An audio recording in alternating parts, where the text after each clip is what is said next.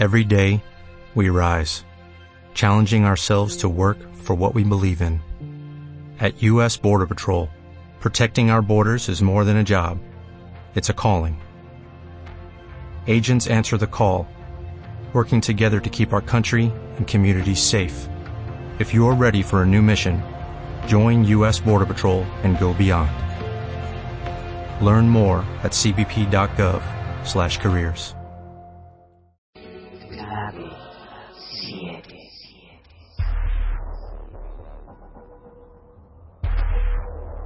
¿Quieres saber qué son los ovnis?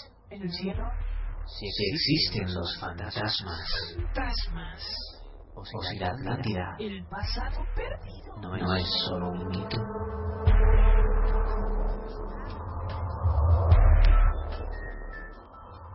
¿Te atreverías a pasar la noche en una casa encantada? ¿Te atreverías? ¿A viajar a las antípodas? ¿A la casa del Yeti? Almas. ¿O a adentrarte en profundas rutas en busca de intraterrestres? Intraterrestres. ¿Quieres saber si la brujería es real? Conjuros y pociones. Si, existe la magia. Realmente existen. Entonces, escucha. Clave 7.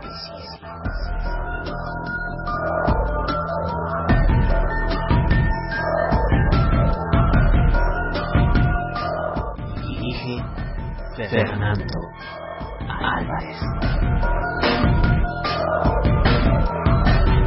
Presenta Sociedad Atlántica de Investigaciones Parapsicológicas Clave Clave 77.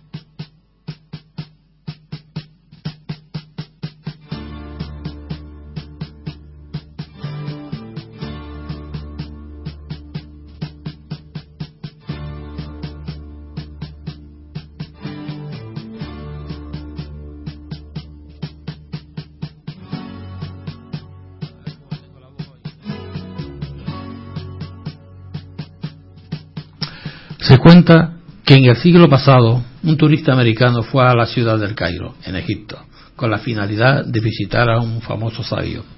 El turista se sorprendió al ver que el sabio vivía en un cuartito muy simple y lleno de libros. La única pieza de mobiliario era una cama, una mesa y un banco. ¿Dónde están sus muebles? preguntó el turista. Y el sabio rápidamente también preguntó, ¿y dónde están los suyos? Los míos, se sorprendió el turista. Pero si, si yo estoy aquí solamente de paso. Yo también, concluyó el sabio. La vida en la tierra es solamente temporal. Sin embargo, algunos viven como si fueran a quedarse aquí eternamente y se olvidan de ser felices. El valor de las cosas no está en el tiempo que duran, sino en la intensidad con la que suceden. Por eso, existen momentos inolvidables cosas inexplicables y personas incomparables.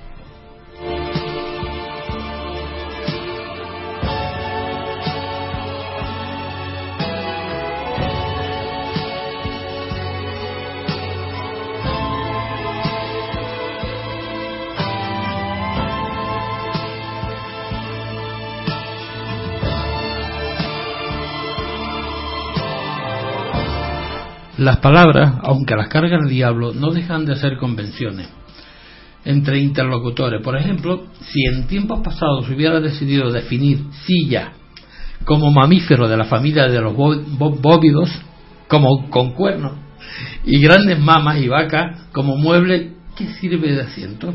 Generalmente de cuatro patas sin respaldo. Ahora estaríamos bebiendo leche de silla y sentados en una vaca. Pero Se bueno, ríen, ¿verdad que sí? pero bueno, ¿qué cosa está diciendo, jefe? Se me fue la olla. ¿Cuántas veces hemos buscado desesperadamente ese regalo tan especial? Creo que el, eh, el poner el nombre a una estrella es el regalo más bello y especial para cualquier ocasión. Es un regalo para toda la vida. Dicen que hay que dejarse guiar por las estrellas y escribir sus nombres, y así lo hice. Me acompaña en el estudio Rosy Torres, Rosy Torres, Rosa sí. Rivero, No. Ani Torres, Beatriz, Charlie y Carlos. Buenas noches, ¿qué tal mi niña? Hola, buenas noches. Muy Ah, buenas noches. Buenas Yo es que estoy un poco desvariando hoy. Yo ya- ¿Y ya tanto? Con, el tema de las vacas, la, la vaca y la silla va, está fantástico, ¿no? Eso se me fue la olla, se me fue aquí todo. La Yo- cocina entera se La te fue cocina, con él. Lo, Eso- lo de eso beberte ser la silla me gustó. Sí. Claro, claro. No, es que es que como tengo a Ani ahí mirándome fijamente, es que me... me- ¿Ves? Ahora la culpable soy yo. ¿Por qué Te será cambió- que en esta mesa siempre soy yo la culpable de todo lo que Te Sí. cambió el apellido, pero bueno. Encima se de llama. Ani Rivero en vez de Ani Torri. Y Exacto. encima ahora trata de decirte, no, es que como tengo a Ani enfrente de la mesa. Claro, Poca claro. vergüenza. Desde luego. ok, De ¿cómo decir está? que- decir que una yo sé que una son por, vaca, yo sé que son por una otras vaca. cosas, pero no las digo. Bueno, vamos a, peque- a hacer una pequeña ráfaga musical y eh, comenzamos.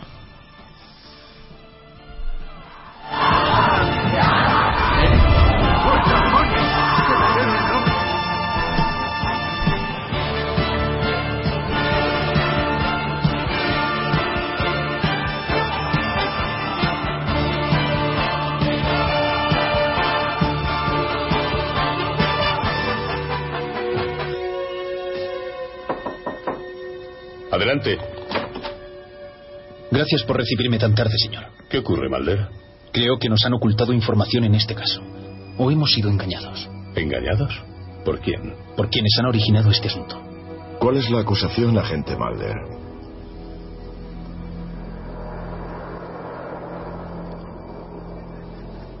Que la agente Scully y yo fuimos a colaborar en una persecución sin conocer la existencia de una epidemia. ¿Cuál es la naturaleza de esa epidemia? Es letal. Acaba con la vida en 36 horas. Uno de los fugados que estaba infectado ha muerto. El otro puede estarlo y aún continúa huido. ¿Saben cómo se transmite? ¿Si la causa un virus o una bacteria? Solo sabemos que más de una docena de hombres han muerto ya y parece ser altamente contagiosa. Ah, Entonces no sabe gran cosa. ¿Por qué no se nos dijo la verdad? La desconocíamos. Nuestros datos solo les habrían retrasado. Se han podido infectar personas inocentes y podríamos haberlo evitado. ¿Cómo? En 1988 hubo un brote de fiebres hemorrágicas en Sacramento, California. La verdad habría provocado el pánico. Y el pánico habría costado vidas. Controlamos la epidemia controlando la información. No pueden proteger a la población con mentiras. Se hace a diario. No tomaré parte en ello. ¿Y usted? Ya está tomando parte. ¿Cuántas personas se infectan mientras está aquí sin hacer su trabajo? ¿Diez? ¿Veinte? ¿Cuál es la verdad, agente Mulder?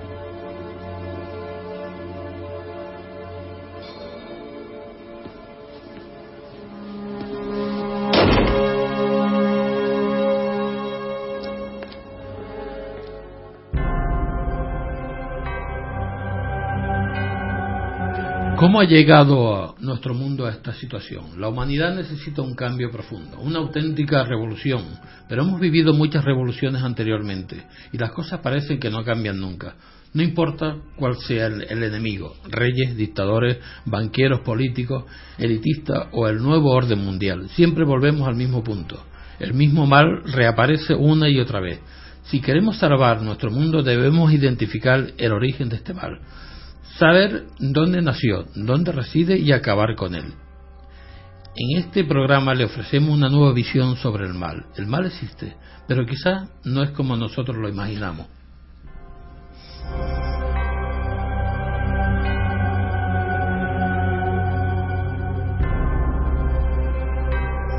Bueno, yo voy a plantear a esta, a esta, mesa un debate muy interesante que espero que, que podamos resolver. Bueno, no resolver no podemos resolver, pero bueno, lo planteamos. ¿Cuál creen ustedes que es el origen de este mal? ¿Por qué la humanidad está así? ¿Por qué eh, el, eh, le damos tanto valor a estas pequeñas cosas? ¿Qué pequeñas cosas? Vamos a ver, el mundo que hemos creado gira alrededor del valor que le damos a todas las cosas. Uh -huh. Pero en realidad solo hay cinco cosas en la, en, en la vida humana que tienen un valor absoluto, como si ellas no podríamos vivir.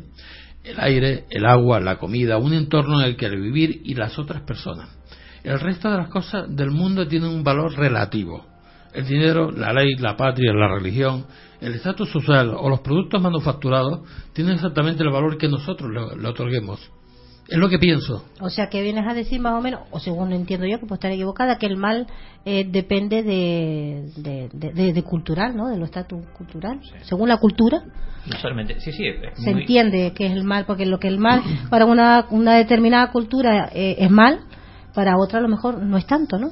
En más de una ocasión creo que lo hemos, eh, lo hemos nombrado. Eh, una referencia histórica, por ejemplo, cuando llegaron los castellanos o los europeos a Sudamérica, ¿vale?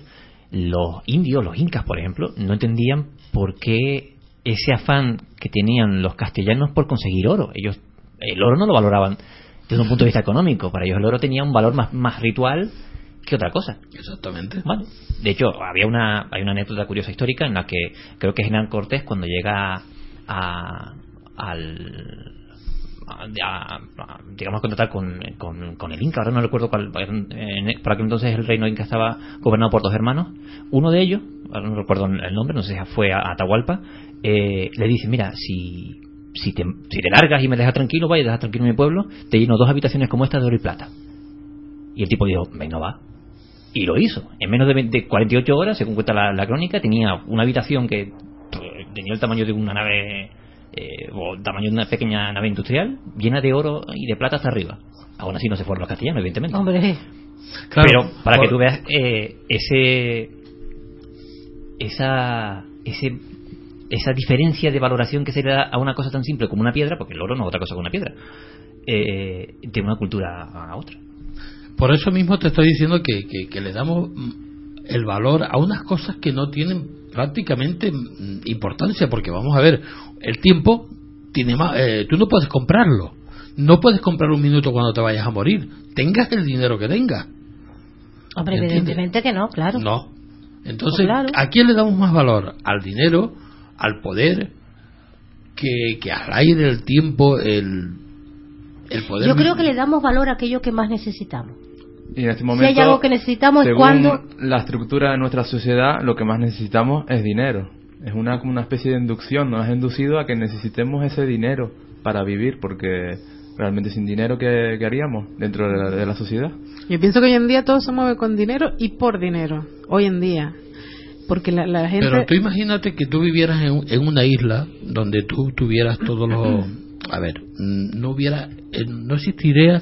No, no existe el dinero ¿no? Solamente tú puedes comer, puedes eh, vivir tranquilamente sin necesidad de dinero. Y el dinero... Eh, ¿Para qué lo necesitas? Pero, pero, el dinero no, no sería eh, en ese momento o en ese sitio lo que tendría valor. A lo mejor allí sería un coco o una fruta. Claro. Pero, pero, sería, eh, la, pero la gente mataría por eso, porque ese sería el dinero, entre comillas. Pero por eso mismo estoy diciendo que el dinero le dan un valor, eh, es un valor relativo otorgado por unas personas que están ahí arriba y dicen, eh, este, este dinero vale tanto y tenemos que, supeditarnos a ello. También es cierto que en el, en el mundillo occidentalizado en el que vivimos hay una hay una cierta facilidad, ¿vale? Y eso que yo no, soy precisamente una persona que se considera conspiranoica, ¿vale? Pero sí hay una cierta facilidad para imponer en la sociedad eh, aquello que de un modo u otro, ya sea una compañía eh, o eh, un- una rama política, considere importante para sí. Porque todos podemos ver en, publicidad, por ejemplo, cómo convencen a, al que esté delante de la pantalla lo bonito que es conducir, vaya, según ciertas marcas, o hasta el punto de, de convencerte de que eh, ser eh, valiente depende de si te bebes un tipo de refresco y no otro, por ejemplo. ¿Vale? De modo u otro, imbuyen valores hasta de mm, confianza personal o de, de sentirse mejor persona si utilizas una marca y no otra. Ese tipo de valores, eh, hombre, es una técnica comercial muy conocida, bueno, no estoy diciendo nada nuevo, pero a nivel de movimientos de masas también tiene su, su, su poder. Pero aquí se plantean dos tipos de poder. Vamos a ver. La gente mm, es cierto que, que vive bajo una imagen donde nos han transmitido que el tener cosas, el poseer cosas, mm, nos da más, más satisfacción o nos da más felicidad. Entonces la gente busca esa estabilidad y esa, y esa comparativa de que mm, el que más tiene mm, es más feliz, que es un pensamiento equivocado o el que más cosas tiene es el que más mm, digamos más puede manipular o más poder tiene pero el poder si nos si nos vamos a la época y nos metemos ya en el principio de lo que puede ser la religión católica el poder que de- se decía que hubo un enfrentamiento mm, del ángel mm, que era el favorito de Dios el del creador mm, y hubo unos celos y un enfrentamiento por el poder esa es una clase de poder. Lo que pasa que eso, desde, los, desde el principio de los tiempos, para crear una, una sociedad, pues había que tener algo para poder adquirir y para poder comprar y para poder vivir. La gente, naturalmente, eh, interpreta que a mayor mm, número de cosas, mejor estabilidad y mejor mm, felicidad, por decirlo de alguna manera. Bien, es cierto que el dinero no siempre te compra, pues eso que decía eh, Fernando, que mm, un minuto de vida a veces te la compra porque mm, a lo mejor el que no tiene dinero, mm, pues por razones mm, meramente económicas y de no tener todo lo que puede tener una persona con mucho dinero en atención sanitaria, pues es cierto que, que pierde minutos de vida y pierde cosas, pero no siempre es el dinero. Pero aquí lo que se plantea es eso, si el, si el poder, el poder es algo un poco efímero, que hay un poder oculto y un poder real, que nos han querido dar a entender que el poder es el dinero. A Cuando el poder es, a veces es otra los poderes cosa. ocultos, lo que tú estás diciendo, Exacto. Rosy. Ese es el verdadero El miedo verdadero que yo poder, tengo de los el verdadero poder para mí es el poder oculto, Hay que que ese es el que manipula absolutamente Una todo. de las de los eh, propiciantes de que nuestra civilización, cuando digo nuestra civilización, hablo siempre desde el punto de vista que se ha dado a llamar occidentalizado, o sea, el mundo de Internet, por decirlo así, vaya, no que tienen televisores en su casa, porque hay otro gran mundo, el que llaman el tercer mundo, en el que... este tipo El mundo de la imagen y de lo que te transmite la imagen Pues es un poder mm, uno, enorme. Sí, uno de los grandes eh, propiciantes de que ese mundo funcione, donde nosotros vivimos, es la energía. ¿Vale? Y el manejar esa energía, el controlarla, es lo que hace que una civilización como la nuestra funcione. ¿Que esa eh, el, el movimiento de esa energía depende del dinero o no? ¿O es una consecuencia? Pues hasta cierto punto no sabría diferenciar una cosa de la otra. Pero ¿qué sería nuestro mundo ahora si no tuviésemos petróleo? ¿O qué sería nuestro mundo si no tuviésemos electricidad? ¿Vale? Esa producción de, de, de energía, que es la que mueve de un modo u otro la economía, el que sea capaz de manejarla es que realmente el que pueda, de un modo u otro, eh, manejar los designios de una civilización. Pero lo Sobre que, todo como lo la que nuestra. pienso que estamos debatiendo es el mal en sí, de, de por qué. ¿Por qué esa lucha? ¿Por qué esa lucha por ese afán de ese poder? ¿Por, Hombre, qué, eso por qué está- esa lucha es, es el- lo que genera el mal? Pero mira una cosa, primero que nada, ponte los cascos. primero que nada, no es culpa de ellos, es culpa nuestra. A ver si me entiende. Quien pone eh, la moneda de cambio, no hablemos de dinero, sino moneda de cambio, porque antes era la sal, antes de ahí salieron el tema de salarios y todo esto. Entonces, quien impone esa forma de vivir, de hacer un cambio por algo, simplemente la, im- la impuso por la necesidad de cambiar algo por algo. Y nosotros hemos hecho el afán de, de matar por el dinero, de matar por cosas como Nandi decía, dice, si nos vamos a una isla, y Bea decía bien claro, dice, hombre, si vas a esa isla, te acondicionas a lo que tienes ahí, entonces el dinero de nada te sirve. No matarías por un coco, que es a lo que me refería antes. Matarías por otra cosa, porque a lo mejor tú tienes más cabras que yo.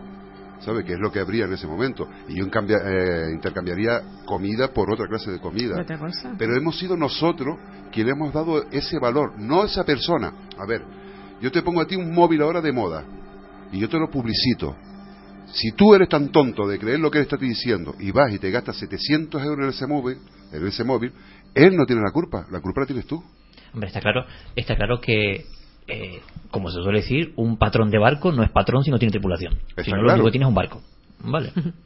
Pero yo lo que te quería decir que el poder viene por la envidia de, del, digamos, pa- vamos pa- para situarnos de, alguna manera en, en lo que siempre nos han enseñado en nuestra cultura, que es el tema religioso, que el poder viene porque un- en un determinado momento la persona más fiel, de más confianza y el más querido sin- sintió envidia de lo que el, digamos en este caso el creador tenía y lo boicoteó por ese poder. O sea, en realidad, el fondo que es la envidia para poder tener poder, o sea, el querer ese poder, y entonces mm, ahí ya viene lo que añadimos ya, la sal, la moneda y todo lo que eh, eh, la, la sociedad después manipula para que tú te sientas poderoso teniendo ese televisor, que lo que lo clásico hemos dicho siempre, el televisor mejor que el de mi vecino, el- la marca porque mi niño tiene que ir con esta marca determinada al colegio porque es mejor, o sea, ya después establece una serie de condiciones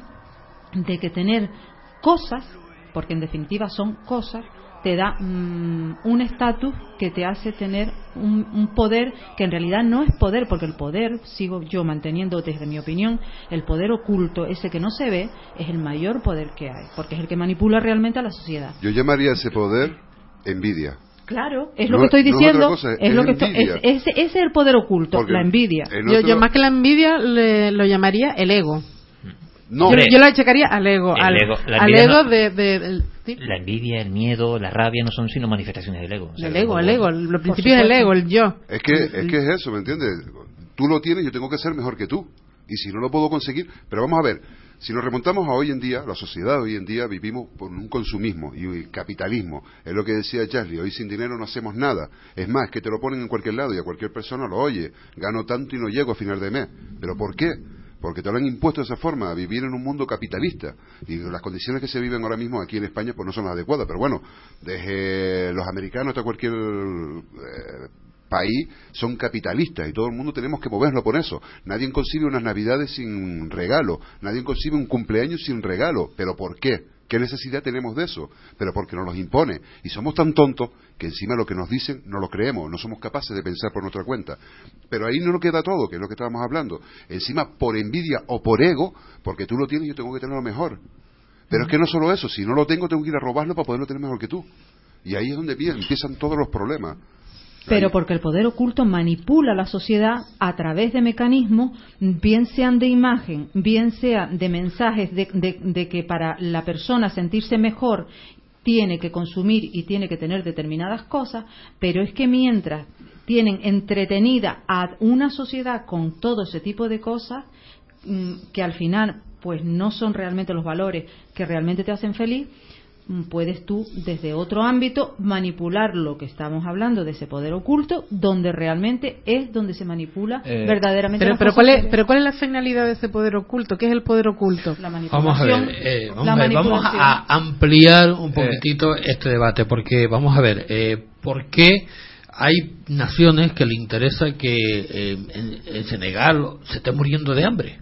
Si lo pueden eh, solucionar con, con, con nada, con, con simplemente a- a cualquier tontería. Aportarle. ¿Entiendes? A veces A- porque es aportando- simplemente más barato. Ahí está. ¿Por qué venden armas para que se maten? ¿Entiendes? Hombre, Nandi, ¿Por qué hay man- esa manipulación? La, la guerra es un negocio. Sí, es un sistema de... Claro, de- de armas. de control. pero vamos a ver una No, y- cosa. y, un sistema de autofinanciación, las cosas como son. Pero Y a cuando ver- no hay guerra se inventan. No, pero hay espera, que inventar. mi- pero mira una cosa. ¿Por qué? Precisamente para hacer negocio. Pero Ani, mira una Dime. cosa. Primero que nada, en el Senegal, ¿qué hay que le puede interesar a los demás? Pues mira, yo no No hay petróleo, no hay nada. Pero me- y el diamante, poco diamante que puede la haber está naturaleza, cogido. digo yo. ¿Eh? está la naturaleza, ¿no? No le interesa a nadie, la naturaleza no ha de comer. Bueno, desgraciadamente es así. Pero Es yo, que yo vuelvo es a así. pensar eso. Pa- bueno, está países que no tienen nada no son capaces de ayudarle. Sin embargo, donde hay, donde se puede sacar, Dinero, ahí van las ayudas humanitarias, ahí van la ONU, y va todo el mundo. Lo demás no tiene nada. Y lo poco que pueda haber, ya hay uno o dos que se lo están llevando. ¿Y qué hacemos para Había eso? una piedra que yo Te no me acuerdo yo, el nombre que vale eh, que vale más que el que el diamante, que es lo que se hace todos los el, eh, todos los materiales ahora electrónicos. Ah, el, eh, el coltán. El coltán, Coltán. Sí, exactamente. este, Eso vale mucho Vázquez más. Figueroa ha escrito un- una novela sobre el asunto y Eso, denunciando un exactamente. poco lo, lo que se está haciendo sobre, sobre ese Y eso eso vale más que el diamante, vale más que el oro. Y, y, co- y por eso se mata. Y los niños trabajan. Sí, al parecer es una de las cosas que denunciaba en, en su novela. Eh, el coltán es un, es un mineral que tiene una conductividad infinitamente superior al, al cobre, ¿vale? Y encima no se oxida, como el oro, por ejemplo. El oro tiene, también es un gran conductor y no se oxida. Y por la menor cantidad de coltán eh, puede aguantar eh, tres, cuatro o no sé cuántas veces la misma potencia. Eso eh, aquí el amigo el amigo eh, eh, Juan Cabrera, Juan. que es técnico en electricidad, sabe de, de- de qué hablo, puede aguantar el, el 20 veces más el, el, digamos la resistencia de electricidad, ¿vale? Eso para mecanismos pequeñitos, ¿vale? Como los móviles actuales o como o las tablets o la miniaturización de, de- dispositivos de ese tipo, viene fantástico, porque utilizas la menor cantidad. Lo que pasa que es carísimo y dificilísimo de conseguir. Las únicas grandes reservas de coltán que se han detectado de momento están en no sé qué parte de Sudáfrica, ¿vale? Y está a cierta profundidad, no está muy, muy bajo, y encima viene mezclado con otro tipo de material. Hay que limpiarlo para extraerlo de la piedra. Pues para extraerlo utilizan a niños, porque son pequeñitos y pueden hacer agujeros hasta cierta profundidad para extraerlos de allí. Los adultos no caben, vaya. ¿Qué ocurre? Que no esos, esos pequeños túneles no tienen ni apuntalamiento ni ningún sistema de seguridad. Y muchos niños acaban enterrados vivos, vaya, porque ni siquiera se molestan en sacarlos de ahí. Con eh, esos niños sacan un material que mueve millones en todo el mundo, pero esos niños lo máximo que reciben es un plato de comida al día. Qué fuerte, Si Dios mío. Qué fuerte, qué triste. Y eso Pero y pasa. to- y todo eso Pero pasa- porque volvemos pasa a- con multinacionales muy conocidas en España, ¿vale? Eh, sobre todo con el tema de, de ¿te acuerdas de los, el tema de los piratas somalíes? Hubo una, una historia también dentro de ese, de ese- que no se contó, ¿vale? Porque los tipos eh, hay un sector de del periodismo, ¿vale? Que sí fue allí a investigar. En el Eh, desierto del Edén, sí. Sí, y, y descubrió que algunos de esos piratas lo hacían en protesta por el abuso excesivo de las aguas por parte de. eh, porque eso es un paso de agua internacional, eso ahorra un montón de pasta para no tener que rodear toda África para llegar a Europa, vaya. Eh, y la mitad de la pesca, ellos antes pescaban desde la orilla. Eh, la zona del Senegal, ¿vale? Esa gente pescaba desde la orilla con redes, no tenía que salir a, a- a meterse por el, por el golfo aquel pa- pa- para sacar los peces del agua. Y es que ahora ni siquiera pueden hacer eso. Entonces, eh, una de las protestas era esa, pero eso no se contó apenas en televisión, solo se contaba cuando eh, los piratas aquellos cogieron el barco español y no sé qué historia. ¿Vale? Que luego habría que ver cómo un pirata, unos piratas somalíes en una patera, ¿vale? Conseguían coger un buque de no sé cuántos metros. A mí me parece un poco, pero bueno, eso fue lo que nos contaron en televisión. Pues vale, eh, hay compañías muy muy conocidas, como cierta compañía que no voy a nombrar ahora mismo, que se dedica a vender congelados, ¿vale? Aquí en España y en toda la península. Pues es una de las, de las compañías que extrae de allí pescado a mansalva, ¿vale? Y aquella gente, pues, se están quedando sin su principal medio de, de- comida. Pero yo, yo la, la pregunta que hacía Andy al principio, ¿qué es el mal y qué es el bien? ¿Y por qué se genera el mal? Cu- ¿Cuál es la, el afán ese de, de- la dominación, del poder, de, de yo más, eh, de por qué tener tanto? ¿De dónde viene eso y por qué o para qué? Al final supongo que iremos todos al mismo sitio. Bueno, yo quería referirme más bien a lo que decía Rosy. Esos poderes, ese poder oculto de que tú hablas, eh, ¿te referías más a una serie de personas físicas, más bien, o a lo que, a lo que hablaba más bien el, el Juan Carlos? Físicas y sociales, Físicas y sociales. de las dos.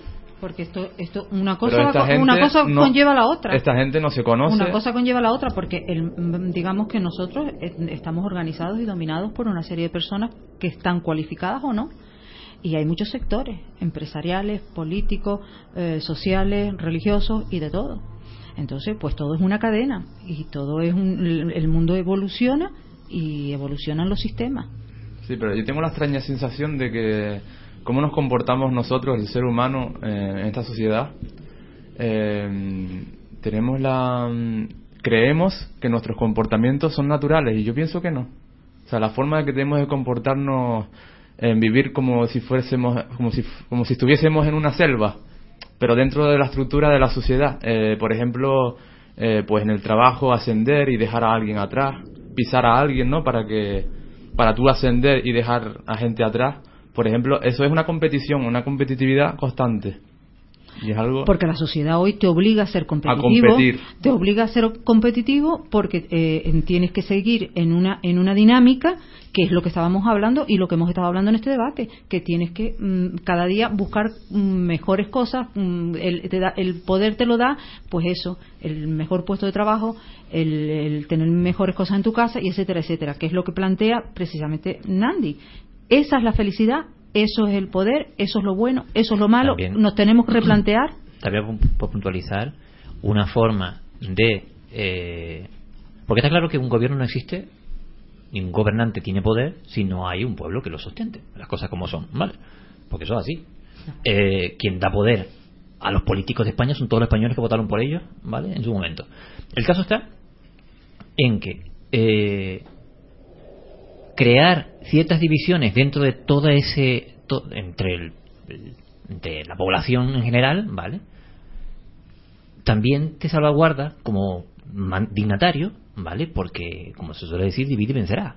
Si no consiguen ponerse todos de acuerdo hombre tú imagínate si el grosso de todos los españoles se pusieran de acuerdo ahora mismo en desacuerdo eh, contra el gobierno actual acaso no podríamos derrocar al gobierno si somos Somos más. millones comparados con los políticos aquí en España Somos más que y ellos. no soy yo, bueno, no estoy alentando yo a nadie a hacer nada parecido, pero quiero decir, eh, más de una ocasión, uno de los mayores temores, volviendo a la alegoría naval, uno de los mayores temores del capitán de un barco es que se amotine la, la tripulación, porque está solo.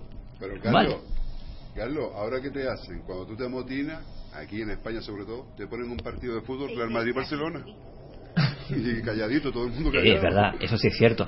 Vale, porque para eso está la televisión, la llamada caja tonta está, está también para eso. Y no solo la televisión, sino el, el cine, vaya.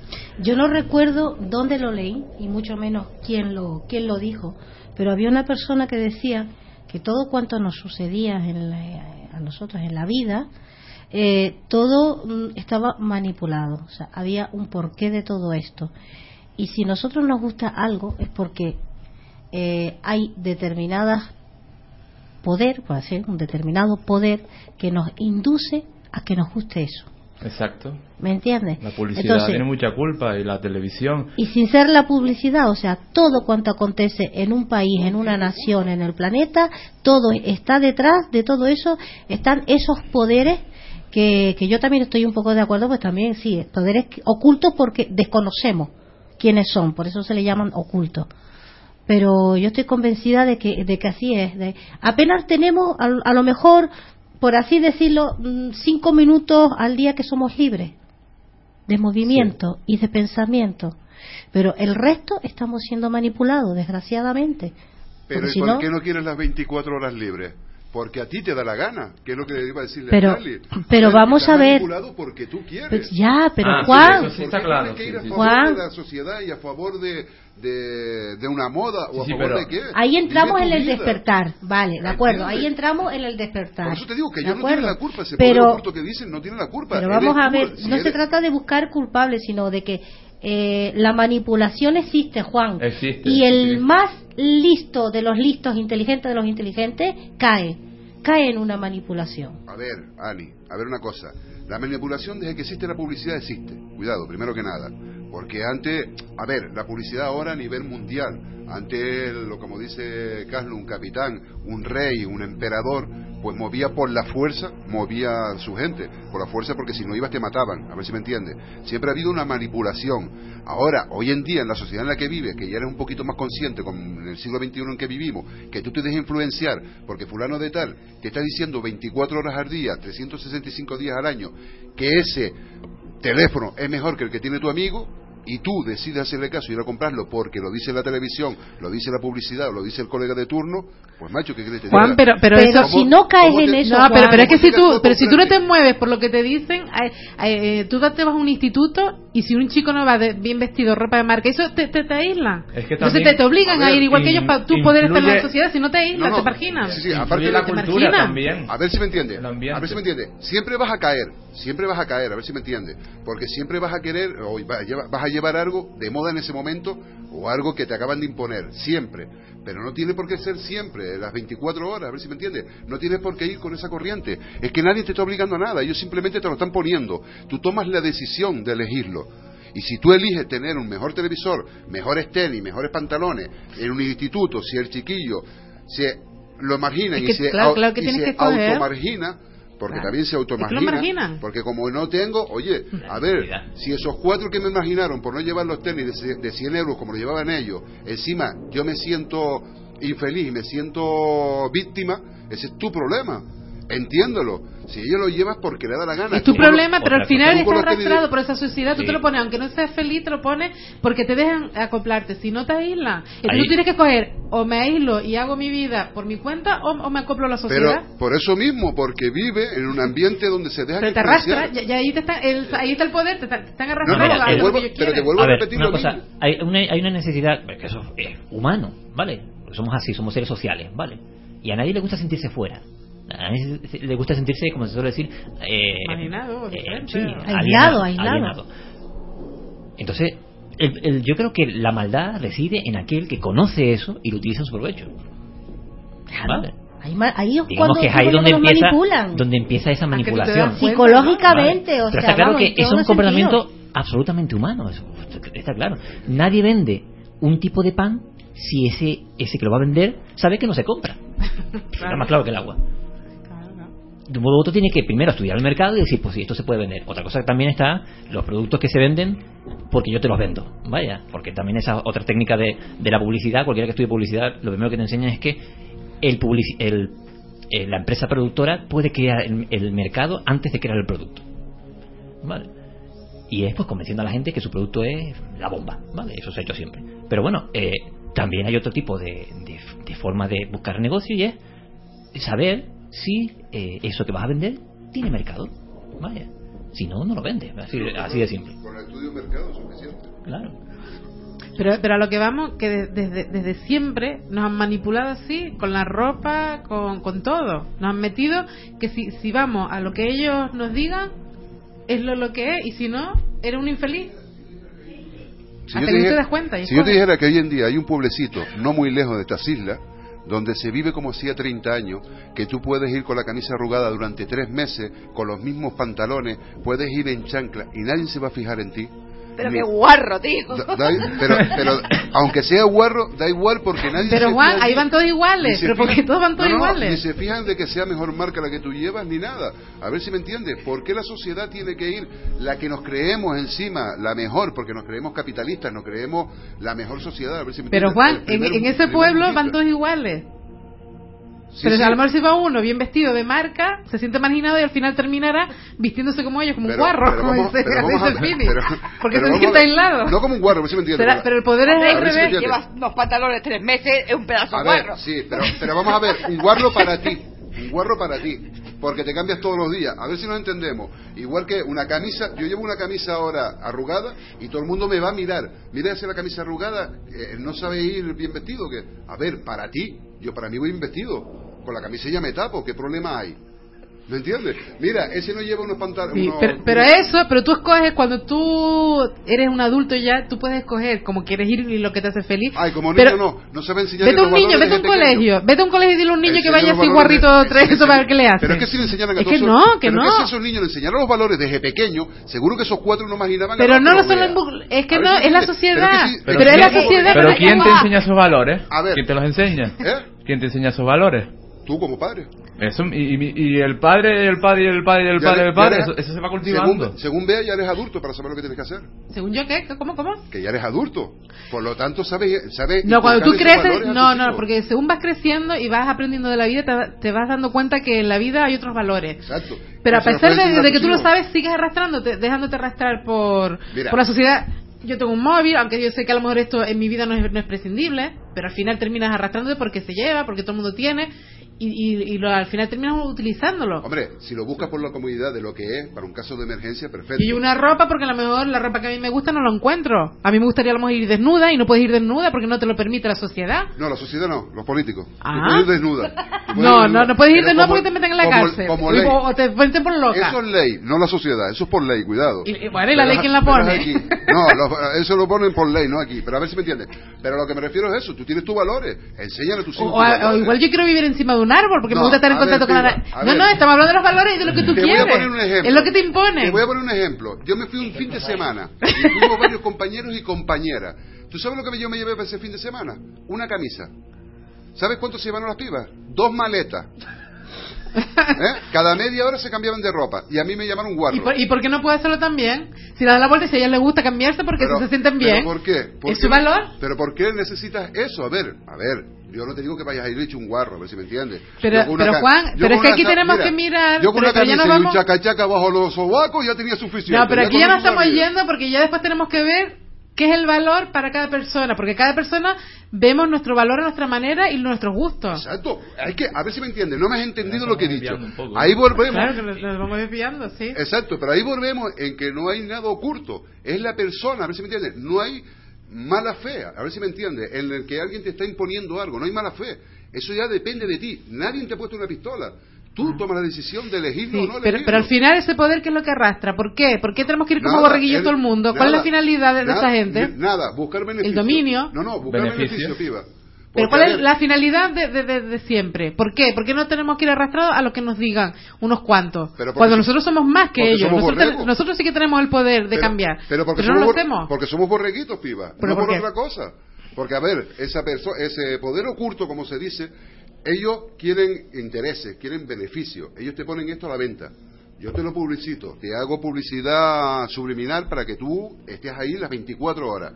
Pero ellos no te están poniendo una pistola, ni te están diciendo que si tú no lo compras te ahorque. Eres tú quien toma esa decisión. Coño, pero, Desgraciadamente, Pero yo también te digo una ellos no cosa. te van a- ellos no te van a ahorcar, pero la sociedad entera sí, te, sí lo va a hacer, ¿eh? Pero que pues, ponemos a lo mismo, a lo mismo, porque somos borreguitos, Sí, Pero, vamos a ver una cosa. Pero si no existieran también normas y eso, si todo el mundo hiciéramos lo que nos da la gana, tampoco habría A un ver, a ver, vea, mundo. a ver, vea, lo hacemos. Hay una manifestación y tú Porque sabes- también hay que dar la vuelta a la tortilla. Escúchame, hay una, una manifestación. ¿Tú sabes dónde vamos todos a manifestarnos? A la playa de Teresita, o al monte. Ani dice, no, es que no hacemos nada. O no hacen nada. ¿Quién no hace nada? Porque te vuelvo a repetir lo mismo. En el, en el último consenso político que hubo, uno de los mayores hace ya unos buenos años, ¿tú sabes cuándo lo pusieron? En un partido Real Madrid-Barcelona, para que la gente no se quejara. ¿Tú sabes lo que hablaban el lunes? ¿Tú sabes de lo que hablaban el lunes? Del partido de fútbol.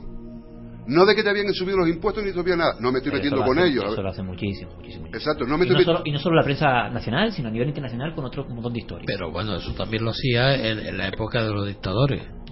Claro. Ponía un partido de fútbol para que no se enterara. En la época de. Franco, Para en- calmar a las masas. Franco tenía una, una normativa, por lo que tengo entendido, yo por suerte no viví esa época, y lo digo con, eh, con el corazón en la mano, ¿vale? Sé que va a haber un montón de gente que no está de acuerdo conmigo. Eh, había una consigna, sobre todo en los medios de comunicación, cosa que no se publica, cosa que no pasa. Hay diarios rotativos españoles, por ejemplo, a los que tenían prohibido publicar más de una noticia de un asesinato o de un crimen, más de un a la semana. ¿Vale? ¿Por qué? Porque en España nunca pasaba nada malo. Esa era una consigna. ¿Vale? Los investigadores tenían que racionar toda la, todos los- toda la semana las noticias que tenían porque más no podían sacar. ¿Vale?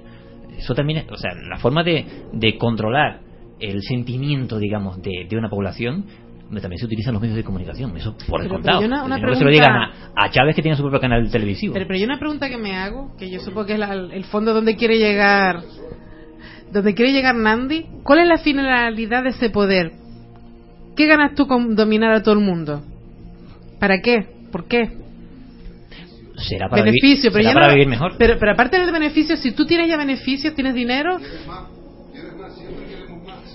Pero, pero después de ahí, ¿qué hay? Juan, si no vienes aquí Pero, pero después de ahí, ¿qué hay? Si tú tuvieras todo el oro del mundo, tú tuvieras el poder del mundo, Pero para ¿Pero eso, qué? Para eso ¿Pero- pero habría que tener, si realmente, si es después, que ¿qué realmente haces con to- existe, ¿pero qué haces con todo eso? Nada, ser más poderoso que, nadie, que todos los demás. si realmente existe ese tipo de personas, habría que sentarlo aquí y preguntárselo. Porque sinceramente tampoco lo sé. Yo antes hice una una salvedad con, con el tiempo. Eh, para ser eh, hoy en día el más rico del mundo, tienes que tener 50 billones de, de euros. Con 50 billones de euros puedes comprar un minuto Con de 50 tiempo. millones de Sí. euros nada más. Entonces, poco. Otra nada más. Bi- billones. Ah, B, B, con B. Bi- bi- ah, yo entendí con M. Yo decía, yo 50 millones no mucho. yo me lo quedo, yo yo me lo ahí. yo me Ahora- ahora cobro yo eso, no puedes comprar un minuto de, ti- de tu tiempo. ¿Por No. qué le damos valores a estas cosas y no le damos valores a la salud, inculca- ha inculcado. al aire, a la naturaleza, a todas estas Pero cosas ahí es cuando te das cuenta el, el- el- la verda- el verdadero valor de la vida. Cuando no tienes agua, lo que vale un, un vasito de agua. Cuando no tienes aire, lo que vale, lo que darías por eso. Y eso no lo puedes comprar, es lo que, lo- a, lo, a lo que vamos. Claro.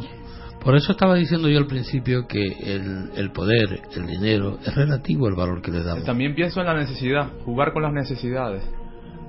¿Sabes? Porque, mm, miren, yo pienso que el ser humano nace con todo, o sea, con lo bueno y con lo malo, con, lo malo, eh, con sentimientos negativos y sentimientos positivos, ¿no? Eh, claro, la cuestión está, está en cómo potenciar eh, sentimientos positivos o negativos. Yo lo que pienso que nuestra sociedad, la estructura tal como y como está, lo único que hace es potenciar nuestros sentimientos negativos. Pues eso, nos obligan a competir, eh, a competir, a, a pisaros unos a los otros, pues a sacrificar tu familia y dejar a otros en la estacada, pues cosas de estas hacen, lo único que hacen es potenciar las cosas negativas, no potenciar las cosas positivas. ¿Por qué? Porque por la necesidad del dinero, porque el ser humano tiene una capacidad de supervivencia y lo, lo único que hacemos cuando vivimos día a día en nuestra vida actual es sobrevivir. Y cuando sobrevives, ¿qué haces? Pues sacrificas, sacrificas lo que tengas que sacrificar y, y tiras para A pisar, a adelante. pisar, ¿no? a ver quién pisas para pisar lo que sea. Mm, Mira, yo hace yo hace rato que estoy oyendo el, el debate y yo no He yo no- callada, ¿eh? yo he estado callada no me he querido pronunciar. Bueno, yo después de, de, de oírlos yo también voy a decir una cosa, es muy fácil echarle la culpa a los demás. Es muy fácil echarle la culpa al poder. Es muy fácil echarle la culpa a la publicidad. Es muy fácil echarle la culpa a todo lo que ustedes quieran, o a todo lo que yo quiera, o a todo lo que queramos. Vamos a ver. El ser humano, sobre todo, es libre gracias a una sociedad que tenemos que es libre. En nuestro país, pues gracias a Dios tenemos una democracia ¿eh? y tenemos el derecho de elegir a quienes nos representan cada cuatro años. Nosotros tenemos la libertad de elegir cada cuatro años bajo nuestro concepto aquello que nosotros creemos que mejor nos va a hacer y gestionar nuestra sociedad. Si cada día nosotros ponemos de nuestra parte lo que, aquello que nosotros queremos y no aquello como dicen que nos imponen, ya estamos siendo libres. Porque si tú haces lo que nos imponen o lo que nos, o, lo que nos quieren vender, como estamos debatiendo aquí, ya estás dejando tu principal condición como ser humano, que es ser libre y tener tu- tus propios conceptos. Entonces, de nada nos vale estarle echando la culpa a los demás. Oye, si tú votaste por, un, por una persona que tú creías que te iba a gestionar bien y te ha decepcionado y no te ha gestionado bien, lo que tienes que hacer es la próxima vez que tienes derecho, porque tienes el derecho de votar, porque vives en una sociedad democrática y libre, a otra persona que tú puedes creer que lo hace mejor, aunque no lo haga, pero, pero le das esa oportunidad, ya estás avanzando un gran paso. Y por otro lado, lo que nosotros tenemos que hacer día a día es valorar menos lo material, fijarnos más en las cosas que realmente nos satisfacen, que muchas veces es ese abrazo, ese beso, esa palabra de cariño, esa palabra de afecto de un amigo que a veces en un momento, como, como tantas veces estamos en el Facebook con frases, con esto, con lo otro, pues muchas veces decimos, estamos bien estando muy mal. Y yo creo que en estos momentos casi todas las familias están muy Pero mal. entonces, Rosy, ¿tú piensas que eres, tú piensas que eres libre? Yo realmente? mm, creo ¿Piensas y- que- que el no, mundo es tuyo yo como el de- me, como no, yo me considero un ser libre, individual y libre. Sí, pero- Que tomar las decisiones en contracorriente son más difíciles y me van a limitar, sí, pero mi derecho a ser libre y a valorar aquello que mis principios me dictan están por encima de todo. Pues yo no me considero libre porque me tengo que levantar todos los días a las 6 de la mañana Y- a trabajar. y- Yo me tengo que levantar todos los días, a- me obligan a, levan- a hacer un horario.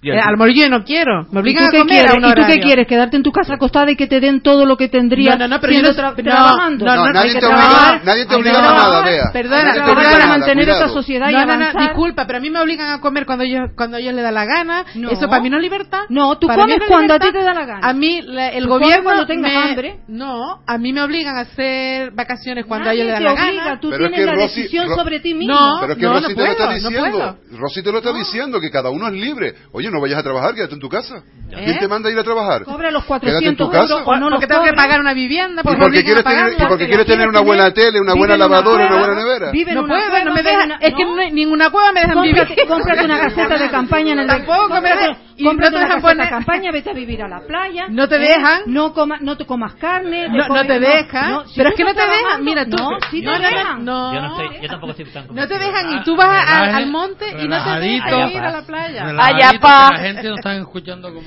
No, yo lo que voy, que a ti tú no puedes hacer lo que te da la gana, tú te, te riges por unas normas y unas leyes, por lo tanto ya no eres libre, porque a ti te obligan a hacer cosas.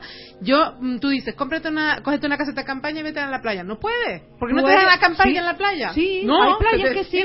Hay Dime playas que- que sí. Y No, si en no, el monte. vamos a ver, tú En vives bajo unas Canarias normas. está- Tú vives bajo unas normas que y esas normas te hacen libre. libre. Esas normas te hacen No, libre. no Tú como tú sí, No tú tienes de la libertad Yo no estoy de acuerdo decidir. con eso, no te hacen libre.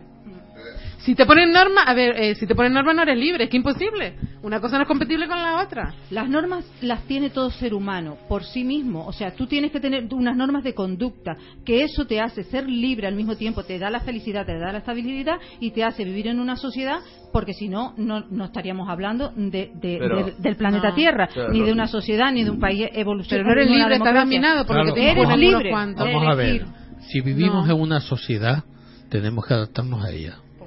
A las normas que ellos pongan.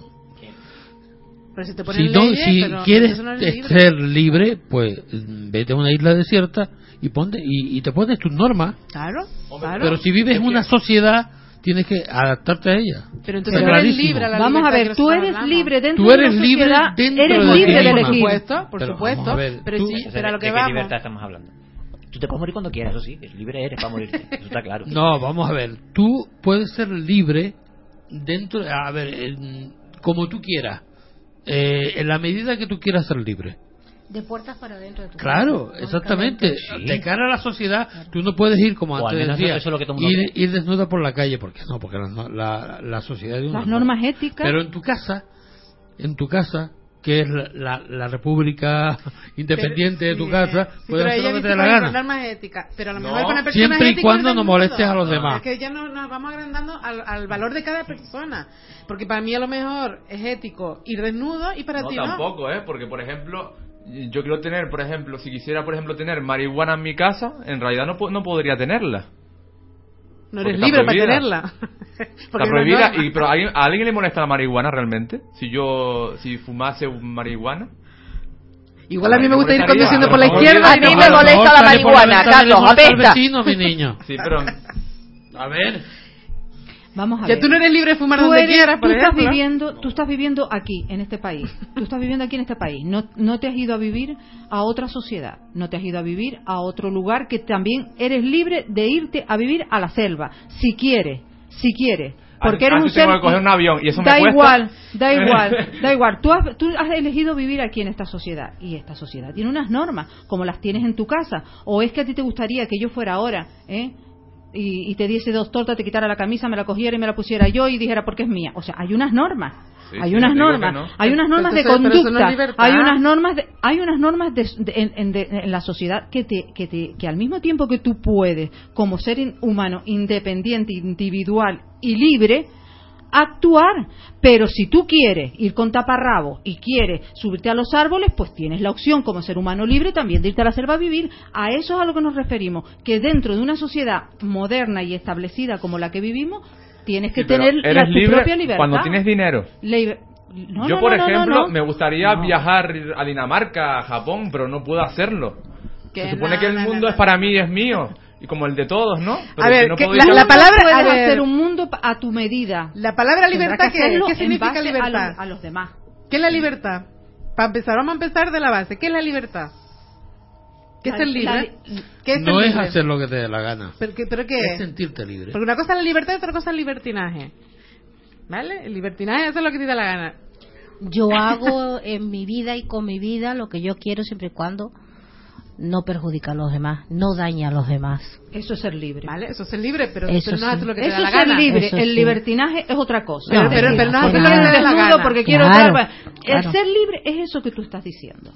Al libertinaje, volvemos a decir, es otra cosa. Pero, pero como estábamos hablando, si tú, tú no puedes ser libre, a lo mejor tú no puedes hacer lo que te da la gana. Tú no eres libre de ir desnuda porque te, te apetezca.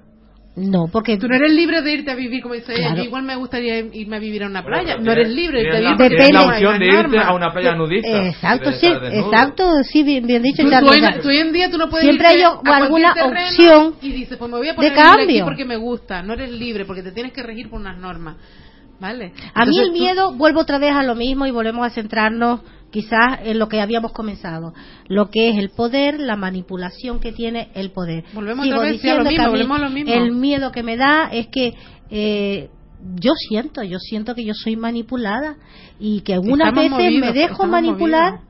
porque me conviene y, y otras veces mm, me veo empujada porque si quiero conseguir algo pues tengo que entrar por nos ahí. tenemos que regir sí. Y luego me quedan esos cinco minutos, repito, esos cinco minutos de verdadera libertad, donde el, el único poder que yo tengo es el poder de mí misma. Ojalá todos pudiéramos tener ese poder las 24 horas, pero no la tenemos. Aunque mi querido primo y jefe ni siquiera me ha dicho buenas noches, o sea que yo no estoy, no existo, eh, yo quisiera recordar eh, a la mesa el informe Iron Mountain. Que creo que todos se han ido por la publicidad y el dinero. Y Por no los se han ido de uves ha- han salido por todos lados. porque el informe Iron Mountain decía cómo controlar a la población en caso de paz. En caso de guerra está controlada, en caso de paz no. Entonces ese informe dijo que para controlar a la población en caso de paz, pues una amenaza química tipo una gripe A, una pandemia, eh, una amenaza biológica, una amenaza alienígena, o sea, todo eh, un, un evento social tipo el fútbol que nombraba antes Juan Cabrera, o sea, todos son maniobras de distracción para mantener a la masa ocupada y pensando y no en donde tiene que estar. y también para ser necesario eh, un gobierno. He Porque- dicho. Porque es, es, sí es cierto, o sea, eh, si tú como gobernante, ¿vale? Continuamente lanzas mensajes de que todo va bien, tú acabas pensando, coño, entonces ¿para qué necesito yo alguien que me diga lo que tengo que? Zapatero decía que todo iba Claro. bien. Vale. Muchísimas gracias, Fini, aunque sea faltando tres minutos para terminar. Pero bueno, quiero decir, una forma de mantener también Pero si aquí controlada casi la población- salta la sangre, si cualquiera se mete. Bueno, eh, esa forma que comentaba Fini también es una- un método, ¿vale? Eh, para hacer que un producto sea necesario. O sea, si tú, eh, como ciertas compañías, antes ponía yo el ejemplo de, de- de coches, vaya, eh, si a ti te convencen de que conducir una marca es, es signo de libertad, vaya, pues, hombre, hay, habrá gente que compre ese coche únicamente para sentirse libre. Vaya. Es que ese informe es marketing también. Ese informe es una forma de, de transmitirle a la población Pero es una forma. un forma- marketing de, un- de una manera más abierta. es una forma de, de que la, la población siga sintiendo que aunque haya un periodo de paz y no haya conflictos de ningún tipo y eh, el, el superávit de, de esa población determinada es bestial y todo el mundo vive a gusto, tienes de un modo u otro que convencerla de que el, el gobierno, vaya, que lo sustenta, en teoría, eso habría que ver quién, quién sustenta a quién, eh, es necesario. ¿Y cómo lo convence? Pues, como decía Fini, y metiéndole problemas a, lo mejor donde no hay. El gobierno siempre es necesario. Porque alguien tiene que, que, que- que organizar, alguien tiene que gestionar todo lo que todo lo que conlleva un- nuestro bienestar y nuestra sociedad. Pero hay Es- es muchas que- maneras de hacerlo. por supuesto, Sí. Pero hay ahí- maneras de hacerlo bien, hay maneras de hacerla bien, claro. hay maneras de hacerla bien, hay maneras de hacerlo mal, hay, hay maneras de, de 20.000 formas y para eso estamos Pero nosotros. sigue para siendo, sigue siendo un pero el de poder porque siempre y eso siempre se busca por el mal no por el bien Pero, eh, siempre son con ocurre- guerras con malestar con, Ocurre que con- y con gran- el voto cada cuatro años gran miedo- y eligiendo gobernantes. Bueno, chicos, eh, a mí me gustaría, eh, no sé si para la próxima semana o bueno, ya lo organizaremos, hablar de- del informe Iron, Man, eh, Iron Mountain. Y yo te lo agradecería mucho. Porque jefe. ahí hay muchas claves que nosotros eh, podíamos hablar y, y de aquí saldría muchas cosas. Bueno, vamos a hacer un descanso y ahora volvemos. Eh, espero que no me maten después.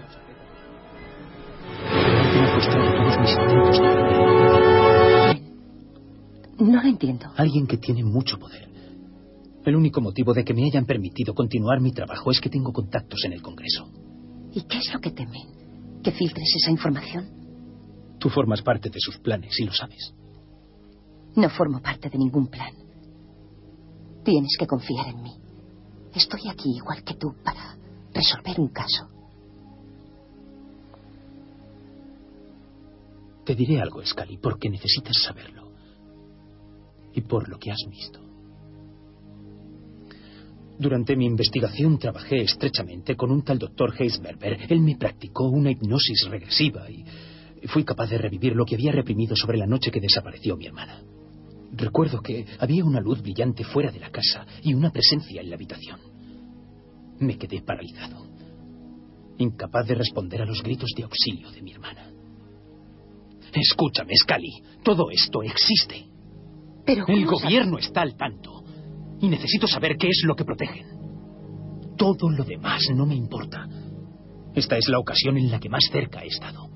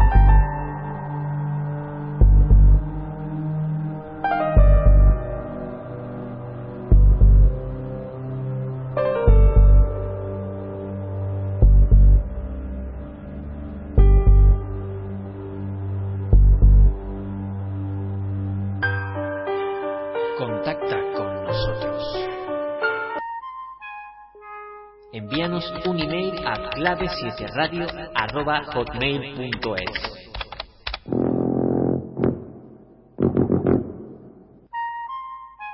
Búscanos en Facebook y en Twitter y déjanos tus comentarios. O participa en directo desde nuestro chat.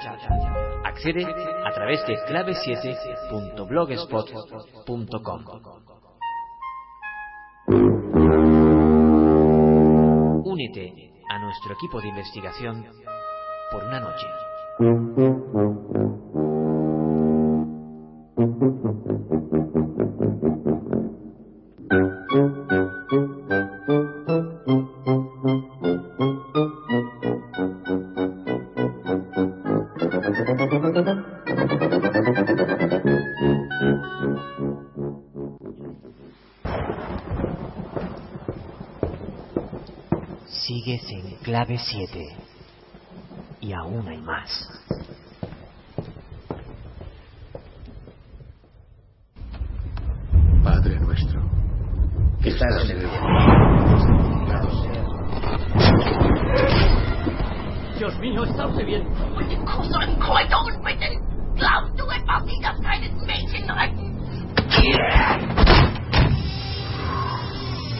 Venga a nosotros tu reino. Hágase tu voluntad en la tierra como en Estoy el bien, cielo. estoy bien. Danos hoy nuestro pan de cada día. Y perdónanos nuestras ofensas. También nosotros perdonamos a los que nos ofenden. No nos dejes caer en la tentación. ¡Líbranos del mal! ¿Quién eres, demonio? Dime tu nombre.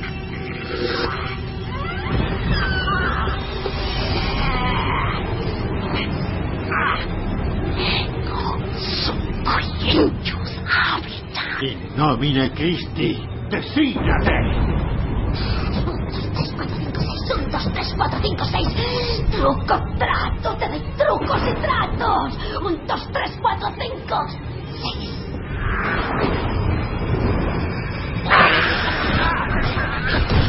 ¡Padre Moore!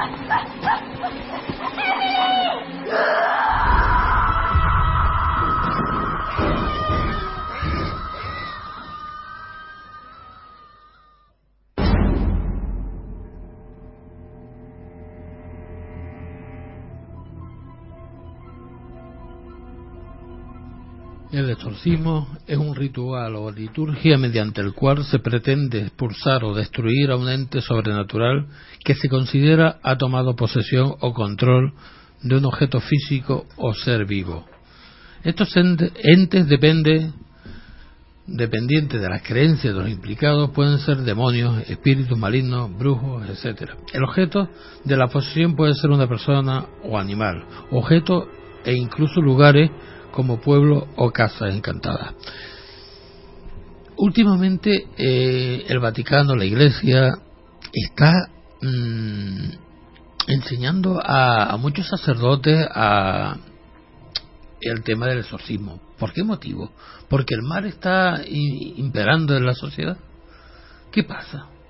Eso dice, eso al menos sí dice la religión católica y algunos de los máximos exponentes, digamos, eh, sobre todo muy relacionados con, con, con el tema de, de los exorcismos, eh, que sí, que ha habido una especie de aumento eh, de esa de esa casuística de personas que dicen de estar poseídas. También es cierto que la propia Iglesia Católica también dice que muchos de esos supuestos testimonios eh, viene de personas que tienen ciertos problemas psicológicos, ¿vale? Pero un poco descartando esa esa esa posible causa, eh, hombre, ahí está la reciente noticia de la diócesis de Madrid que eh, creo que fue eh, Rocco Valera, Va- Vare- Va- Varela. Varela, exactamente, el quien poco menos que a dedocracia designó a ocho a ocho sacerdotes, sobre- en principio porque son ocho las eh, vicarías de la de la archidiócesis de, de Madrid, para que cada una de ellas tuviese un un, un exorcista entrenado. Vamos. Aquí tengo un, un titular de, un periódico de tirada nacional que dice que cuando la sociedad sufre el diablo se hace fuerte o es una oportunidad de oro para explotarlo, según eh, debe pensar la jerarquía católica. ¿Qué piensan ustedes? ¿Que puede ser que, cuando hay la gente está sufriendo por algún motivo es, el momento de decir aquí hay algo malo? ¿El mal está ahí? Sí apuntan, eso sí es cierto, y uno de, ellos también es el Padre el que habla, el que digamos mm, dispara a, a esa a ese gremio.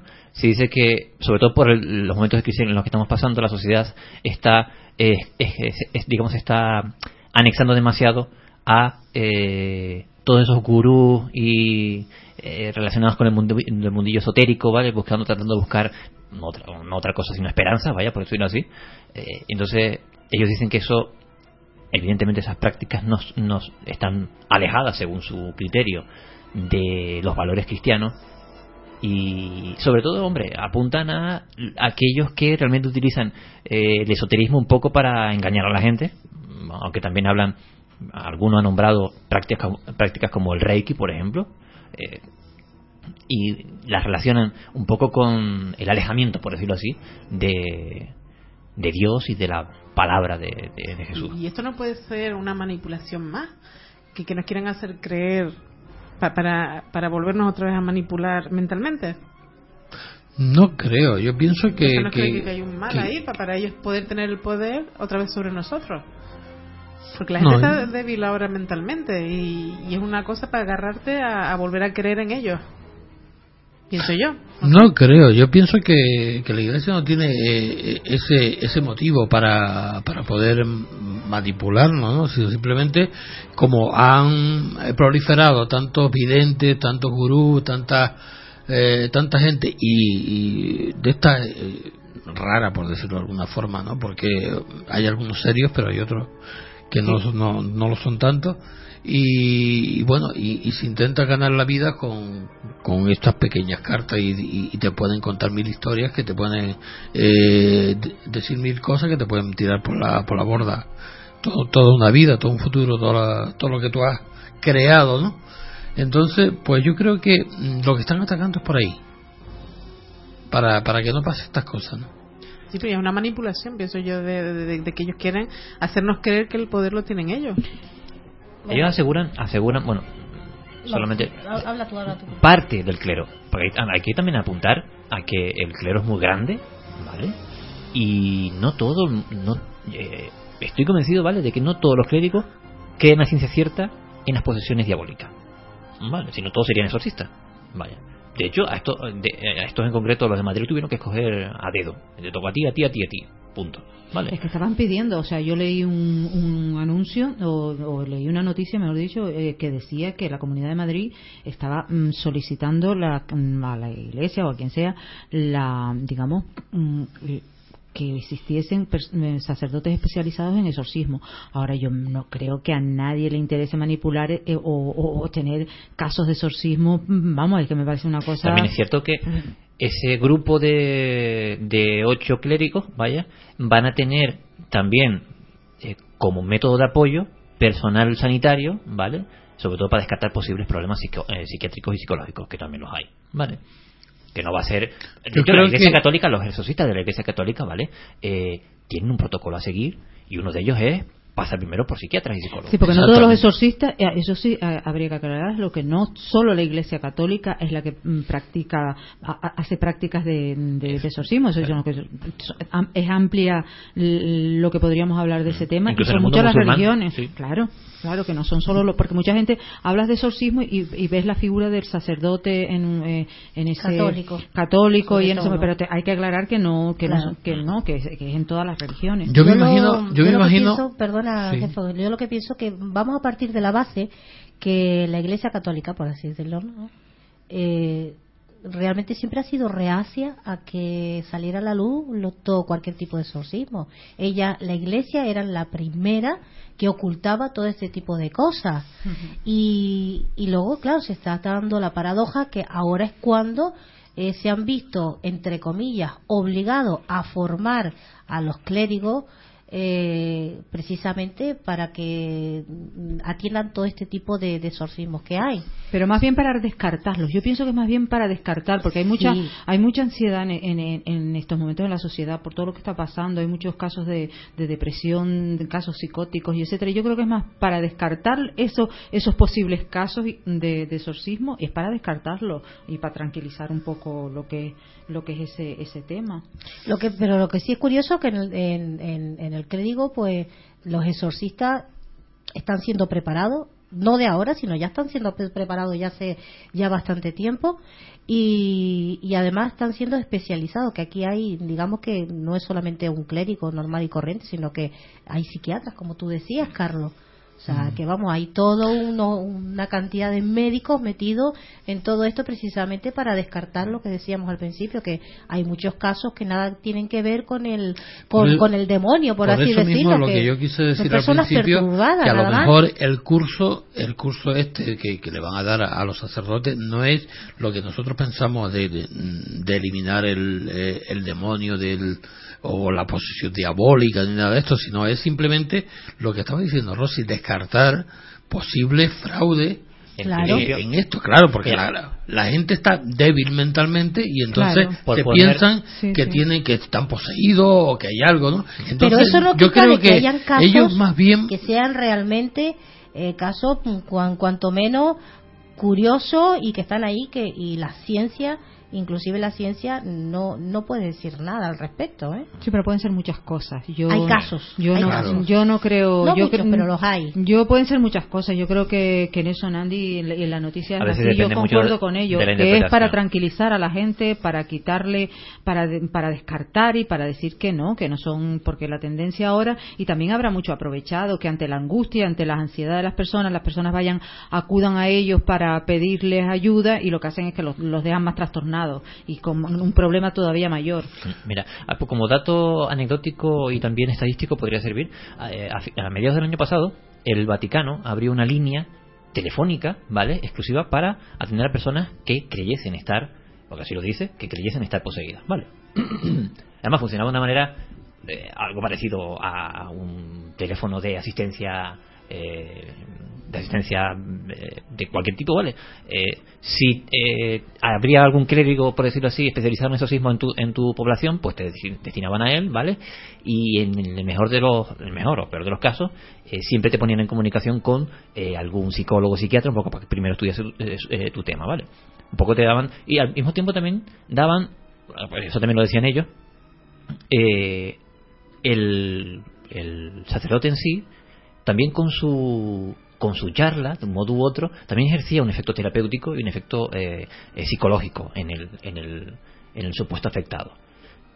Hubo eh, un, eh, digamos, un, un- uno de estos señores, creo que en total fueron 12, 12, 12 sacerdotes los que se encargaban de esa línea, ¿vale? Y uno de ellos eh, se dio la casualidad de que, la casualidad, o la, la, digamos, la estadística de que recibía en un momento determinado hasta 120 llamadas eh, al día. No, bueno, el hombre se veía desbordado. Pero claro, dentro de esa estadística, muchas llamadas, y eso lo decía eh, eh, uno, el, sacerdote encargado del, del asunto, que se llama Angelo Mascheroni, eh, que gran parte de esas llamadas eran de padres preocupados por sus hijos, porque estaban metidos en la droga, o porque habían dejado de estudiar, o porque, claro, son temas más derivados de la integración social o de problemas de otro tipo, que el, que el, purica- el puramente eh, religioso. Poseído, vaya. Con, con lo cual, un poco depende muy mucho de la interpretación que la persona dé de los supuestos efectos de una posesión. Vaya. El que se cree poseído, eh, y una cosa es que tú te lo crees, otra cosa es que realmente lo esté. Es que para dudarlo mucho, además.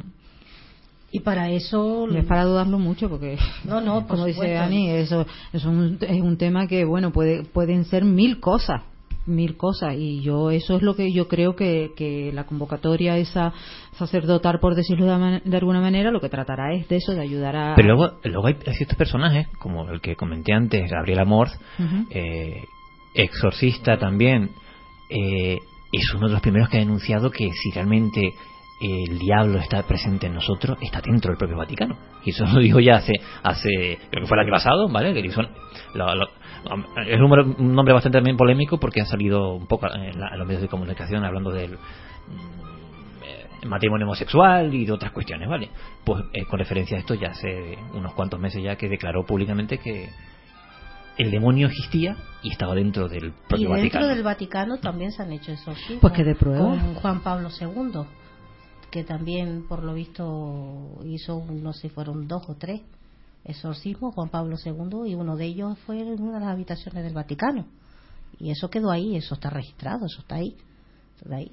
Pero claro, o sea, es que el demonio está o el mal está dentro del Vaticano, dentro, fuera y en todos lados. O sea, vamos, así como existe el bien, existe el mal. Bueno, es que tampoco el Vaticano se va a ver libre Claro. de, de- de- de todos los temas Claro. de, de la sociedad y de son son personas, son Claro. personas como nosotros y tendrán las problemáticas que, cual- que cualquier persona pueda tener en, en- en esos casos pues, Esto- concretos. Esto salió al paso, sobre en las declaraciones de, de Amor salieron al paso de las eh, continuas eh, noticias acerca de los abusos sexuales eh, por parte de, de personas del clero, ¿vale? En diferentes lugares del mundo, en diferentes eh, eh, archidiócesis, y que, bueno, pues básicamente eso. También algunas denuncias acerca de, eh, ahora no recuerdo el nombre de aquella chiquilla que había sido secuestrada y se contó, al menos por cierta parte de la prensa, que había sido esclava sexual de no sé qué obispo ahí en el propio Vaticano. O sea, todo ese tipo de noticias un poco relacionadas sobre todo con el mundo del sexo y luego también el, destape que hubo dentro de la banca vaticana y todas esas eh, inversiones extrañas que, que estaba haciendo aquel señor al que llaman el banquero de Dios, que creo que se llama eh, Marcinkus, Paul Marcinkus. Eh, pues yo supongo que de ahí, o a Ahí raíz de eso, refiere, a lo que se refería el padre, el padre Amor. Bueno, Claro, de toda la corrupción, posible corrupción que pueda haber dentro de, del Vaticano y sin ser Vaticano, porque la corrupción está en todos lados. Eso está claro. Pero que hay hechos, hay casos que, que han quedado registrados en la historia y, y a mí me. Que, que venga un cura y haga un exorcismo. Eh, bueno, vale, me lo puedo creer o no me lo puedo creer, pero es que han habido exorcismos con, con gente cualificada, gente profesional, han habido con grandes psiquiatras eh, y, no han podido llegar a ninguna respuesta científica acerca de lo que le pasa a esa persona. Y ahí donde a mí me- realmente me mosquea. ¿Es verdad o no es verdad que, que puede haber el demonio dentro de la persona, no? y también depende un poco de la interpretación. Yo por poner un ejemplo, el, si hablamos de espíritus, vaya, el, el, la- el mundo espírita, vaya, los espíritas piensan que es imposible eh, que se dé una posesión diabólica, al menos desde el punto de vista en el que ese- esa entidad maligna se introduzca dentro del cuerpo. Porque, según eh, desde el punto de vista del espiritismo, el cuerpo humano, nosotros estamos, ya hay un espíritu dentro de nosotros y no puede ser ocupado por otro. Otra cosa es que si existe algún tipo de manipulación, que eso es lo que dicen ellos, ¿vale? Un demonio o esas energías de bajo astral, que es como lo llaman ellos, eh, pueden dominar a la persona, pueden eh, conducirla a hacer eh, ciertos, eh, ciertas conductas, vaya. Eh, ahí sí, pero en la posesión como la ve el, el- el cristianismo, evidentemente el cristianismo y el mundo espírita no es que estén muy ligados, eh, como la ve el, el- el cristianismo como la introducción en el cuerpo no solamente de un demonio, sino de seis, siete o, como decía la película El exorcista, somos legión, bueno, eran muchos los que vivían ayer. Pues, eh, que digamos que ahí solamente depende un poco de la interpretación, vaya. No depende de, la filosofía, por decirlo así. Mm. Lo que, está claro es que el exorcismo está presente en todas las mayorías de las religiones, ¿no? Cristianismo, judaísmo, islamismo, en todos lados. Pero, y también lo ha llevado, como tú dices, al cine. Por algo será. El exorcismo, hombre, eh, la película El exorcista no es realmente así. No es del todo real, pero sí se basa en un hecho real. Ya lo hemos contado varias veces, ¿vale? Eh, es una novela, una novela escrita en 1930 y algo, ahora no recuerdo. Tampoco recuerdo el nombre del autor, lo siento, mm, estamos hablando un poco de memoria. 1973. 73 es la película. William Frick. Pero antes de la película está la novela. Sí, exactamente. Pues este señor eh, se basó en una investigación propia eh, de un caso concreto de un niño. En este caso era un niño, ¿vale? La personaje de la película, la realidad, le pasó a un niño. Y además fue un caso eh, realmente interesante porque este señor lo siguió de pe a pa. Eh, quería escribir una, una novela sobre exorcistas, ¿vale? Sobre el- ese, ese mundillo, ¿vale? Y encontró un caso y lo siguió. Realmente era escritor, no era creyente. Resulta que siguió este caso durante tantos años porque el chiquillo, eh, la misma iglesia y los padres, no, sola- no solamente a través de la iglesia, sino con médicos, ¿vale? Porque ese caso fue estudiado incluso por, por personal sanitario, eh, viajó incluso a Europa, porque en Europa habían especialistas médicos para, para, para analizar a ese, a ese, a ese niño, ¿vale? El tipo, eh, el, escritor de esa novela, se convirtió casi en un experto, yo creo que sabía más sobre exorcismo y sobre ese mundillo que la propia iglesia en su momento, ¿vale? De ahí lanzó su novela y de ahí eh, está la película exorcista. Pero quien piense que la película exorcista es solo fantasía, no lo es del todo. Eso sí, hay efectos como la chiquilla cuando se retorce la cabeza y ese vómito, y ese, hay una serie de cuestiones que sencillamente, según dicen los exorcistas, no se dan, son demasiado ciencia ficción, vaya, son demasiado efectos especiales. Teatro. Pero sí es cierto que el caso como, como tal, de un niño en este caso, sí, sí fue real, ¿no? ¿Ustedes no recuerdan, me está viniendo a mí ahora la cabeza, sobre los años 80 no hubieron en Valencia un caso de, de exorcismo que salió por la tele? ¿Ustedes no se recuerdan de eso, verlo por, por la tele? Que llegaron a pasar cuando hubo también movimientos de sectas y, y todo esto. Yo- ahora me viene a la mente de ver por la tele un caso de, de, de exorcismo que salió por un programa de misterio. ¿Ustedes no se recuerdan de Pero eso? testificado, o sea que. Sí, sí, sí. A través Sí, de, sí, de- hace de- años, de en los cura y eso. 80, hace muchos años. Bueno, no lo más reciente, de- más reciente, más reciente, Que fueron también cuando vieron movimientos de sectas y cuando empezaron con, con las cosas de las Lo más reciente sectas. ahora es la polémica que hay con eh, el actual Papa, que creo que aquí la compañera Ani está bastante puesta en el asunto, que al parecer dicen unos y otros dicen que no, eh, realizó un exorcismo de la- en la misma plaza del Vaticano. No, eso, eso lo vio todo el mundo. No es que yo esté me- mejor puesta, sino que eso salió incluso la, la, televisión. La eh, ¿Tú no te acuerdas de eso, las redes sociales. Sin embargo, Que salió un programa por la noche de- de- Hombre, hombre, por- hombre, no, no, es que saltó la, saltó la, evidentemente la noticia, ¿no? Estaba en la, en la plaza y todo eso haciendo la, la, la misa, pero es que luego después eso fue grabado. Por la- y- una, una televisión italiana que se llama italiana. TV2000. Exacto, TV2000. la TV2000. TV2000 en la televisión esta. Pero claro, lo que se ve en sí es que el Papa se acerca a, a, pues a un, a un niño, a una persona joven, en una silla, pero antes de acercarse se ve también que se acerca uno de los clérigos que estaba con él y le dice algo al Papa, al oído. Y se ve reflejado en, en- en el vídeo el cambio de expresión del Papa en ese momento cuando algo le dice al oído y que se dirige entonces en ese momento al niño, que es cuando le pone las manos encima de la cabecita y algo le dice, no queda registrado porque eso no quedó grabado, pero algo le dice. A partir de ahí, bueno, pues el chiquillo se con, tuvo una convulsión y todo y todas esas cosas. Claro, eso quedó que estaba haciendo un exorcismo. Lógicamente, el Vaticano lo desmintió. Dice que no, que no, que nada de exorcismo ni nada, sino simplemente pues Bueno. que el Papa le, le puso la, la, La declaración del Vaticano dice que era, que- que era un, un rezo, como una plegaria, y ya es está. que no tenía intención de realizar un exorcismo no es que no lo haya hecho en sí vale Eh, creo que es lo que es lo que, ha publicado creo que el, el, el portavoz del Vaticano eh, y dijo digamos hizo esa referencia evidentemente da la impresión de que ni lo niega ni lo reconoce. Hay algunos exorcistas ese eh, TV2000 digamos que para vender un poco la noticia las cosas como son eh, habló con diferentes especialistas en exorcismos y, y exorcistas en sí para conocer su opinión. Y algunos dicen que para ciertos exorcismos no se necesita realizar todo el rito mm, propiamente dicho. Exacto, que un- simplemente con una invocación de mano, ¿no? una posición de mano encima de la persona, basta con, con hacer un exorcismo. Pero como yo no entiendo de eso, Mm, Yo, yo, no vamos, yo, entiendo. yo no tengo ni idea de, de- de esos temas, pero vamos, como, como todos hemos visto reportajes, hemos Claro. visto cosas, ¿no? Y sí es cierto que hay muchas religiones que, las, mm, que determinados actos y las personas entran en trance, eh, tienen convulsiones y etcétera, etcétera, y ellos, pues bueno, pues en las tribus y etcétera, etcétera, dicen que salga el espíritu, que no sé qué, no sé cuánto. Es un poco también es un- un- una forma de exorcismo mm, diferente, por decirlo de alguna manera, ¿no? ¿no? Es el exorcismo tal como lo conocemos de la religión católica o lo que nos han explicado en la religión católica, pero vuelvo a lo mismo, que diversas religiones y tú lo puedes explicar más ampliamente, Carlos, porque yo realmente esos temas mm, los desconozco.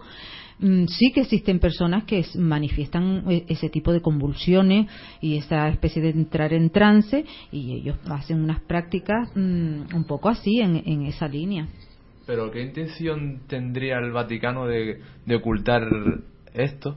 Vamos. Era lo que yo dije al principio, o sea, el Vaticano siempre tuvo un velo muy tupido en cuanto a lo que eran los exorcismos. Pero esto Al- no, al favore- Vaticano no le esto gusta no que se sepa que se favorecería, pero no favorecería más la, la fe, porque vamos, si tú ves que el- tienes alguna noción de que el diablo puede existir, pues si está el diablo también tiene que estar el otro, el otro arriba, ¿no? Bueno, Dios. ¿Tú le has preguntado alguna vez a un cura La cuestión- si él si Hombre, cree que hay vamos a ver, existe el el, diablo? el bien y el mal existe. Claro, pero la cuestión es si personificamos o no el mal, ¿vale? Porque el demonio no es otra cosa que la personificación del mal, en teoría, ¿vale?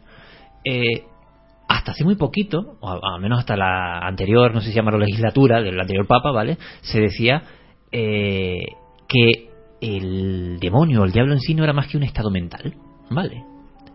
En lo negativo, en este caso, ¿vale?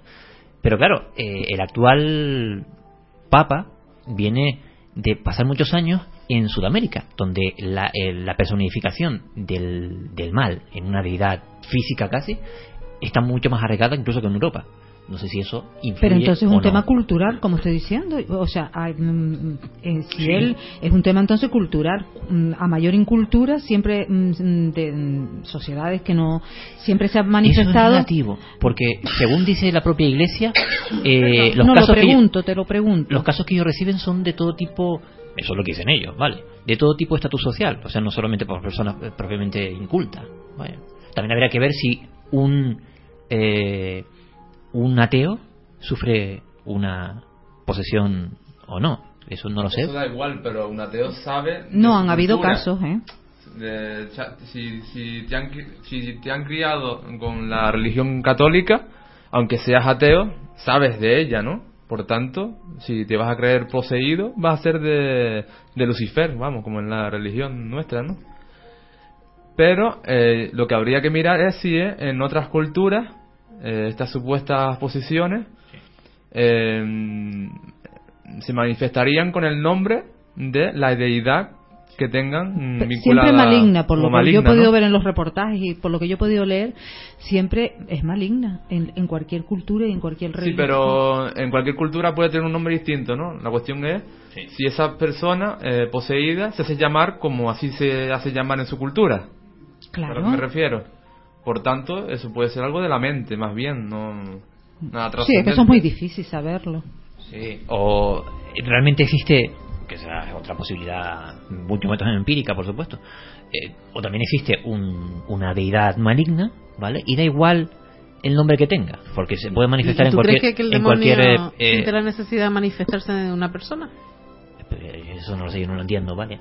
Eh, Se supone, Sí, el poder que tiene se, el- supone el desde el concepto cristiano, que es en el que nos, nos envolvemos, ¿vale? Porque otra cosa, sí es cierto que vivimos en una sociedad judío-cristiana, eh, el demonio tiene una necesidad imperiosa de eh, derrocar el gobierno de Dios, ¿vale? Y por eso se manifiesta y por eso atormenta a, a los humanos. Yo tampoco lo he entendido nunca, la verdad. Es que no entiendo, porque él se puede presentar sin ser eh, ante una persona, no sé, con, Pero bueno, entidad, digamos. Sí, es cierto, yo, yo coincido Y lo ¿vale? un antes, poco pienso yo, no sé. en la eh, en la idea de que eh, si tú quieres vender a un dios bueno tienes que convencerle de que si no lo sigue está la parte negativa que está el demonio y que es muy cruel vale el, el, el infierno es lo digamos, lo más eh, eh, efectivo para vender el cielo. Por eso era lo que yo comentaba al principio de todo esto, si todo este movimiento no es ahora, porque la gente está perdiendo la fe y cada vez hay menos menos creyentes y esto no, no puede ser otra vez un movimiento para atraer otra vez a la gente hacia ellos. No sé, porque cuando eh, eh, cuando cuando están todo el mundo esperando por la fumata blanca ahí en el Vaticano, yo veo un montón de peña sí, en la plaza de en la plaza aquella. Yo no sé Sí, qué, pérdida de fe hay. Cada vez, cada vez que, que hay problemas en la sociedad y cada vez que hay crisis, y de hecho mm, lo- mm, se sabe porque los países con más dificultades son los más religiosos, mm, la tendencia es a que la fe aumente y que la gente se aferre más a, la, a lo que es la religión y a las creencias porque las dificultades hacen que, que, Que que tus miradas el cielo, ¿no? que tus miradas le a pidan a Dios que no sabes lo Sí, que hacer sí, y lo sí. único que puedes hacer es postrarte ante una iglesia y pedir Y ayuda pedirle a Dios, lo que sea. o filosofía, de eso también. Sí, mm, pero eso está muy constatado, ¿eh? A mayor dificultad la, la fe aumenta en la población. Y entonces yo sinceramente mm, el tema de, del exorcismo yo lo, lo cuestiono mucho porque es un tema para mí muy desconocido, pero lo que sí es cierto que mm, hay mucho engaño en cuanto en cuanto a eso, ¿no? Hay, mucho engaño y mucho ocultismo Sí. también. Entonces, yo me voy al ocultismo cuando quiere- tú quieres mm, ocultar, es porque algo tiene que haber de verdad. También por no alarmar, ¿no? ¿Me Yo creo que también ellos lo, la, eh, no te creas, Rosy, no te creas, porque también los hay que... En el mismo Vaticano se están haciendo muchas cosas. Hay Sí. muchísimos curas fuera del Vaticano que han hecho eh, y, y lo tienen bien callado porque o no quieren alarmar a la gente o, o lo- por la razón que sea, ¿no? Pero o para no el- agrandar el poder exacto, de, lo, de- de lo que vamos a suponer que, que eso mm, el- sea cierto no y que se manifieste de esa manera. No cabe duda que es a mayor publicidad más potencia eh, eh, eh, ese más no y a lo mejor Claro. sea la táctica que emplea el Vaticano precisamente para que eso no vaya en aumento También es posible, ¿por porque qué no? Claro puede ser sí, una posibilidad, ser. ¿no? Podría ser. Por ¿no? posibilidades, Porque- claro que sí. Porque las cosas del Vaticano son tan ocultas siempre que es muy difícil saber el Nunca por qué, llegaremos ¿no? a saber por qué, realmente ¿no? todo. Pero puede ser eso. Claro. ¿No, Carlos? Podría ser una especie de, de no publicitar para que no vaya en aumento. Mira, Para puede- que no- y no sea un desencadenante, un desencadenante de que después todo el mundo vaya a tener problemas de, Claro, mira, de hay una. exorcismo. eh, supongo que eh, tú que estás en los medios de comunicación sabes que hay hay un código deontológico, ¿vale? A la Sí. hora de comunicar ciertas cuestiones, como por ejemplo suicidios, ¿vale? Sabes que en los medios de comunicación pueden eh, crear una especie de efecto llamada. No te niego que también haya esa posibilidad. Yo pienso que sí, que puede Vale. ser eso. También es cierto que, mira, más crítico que el propio Vaticano o que la propia Iglesia en cuanto a apariciones marianas o en cuanto a, a ciertas manifestaciones de lo sobrenatural, no hay, ¿vale? Son los primeros que se ponen a, a- los primeros que investigan y los primeros que descartan eh, casuística, ¿vale? Las cosas como son. Aquí se incorpora el amigo Juan Cabrera a la Hola, mesa. buenas noches. Sí, Buenas noches. Empieza la Está guerra. nervioso, está nervioso Sí, ya. sí, me tienen enfermo ya, me tienen enfermo. Me tienen ganas de hablar. Termine, don Carlos, termine usted. Eh, bueno, ya casi terminaba. Ahora que si se van todos, ¿para qué vuelvo yo? No, Tú no, que ocupas ¿qué- más espacio. ¿Qué Pero veo opina? espantada ¿Qué.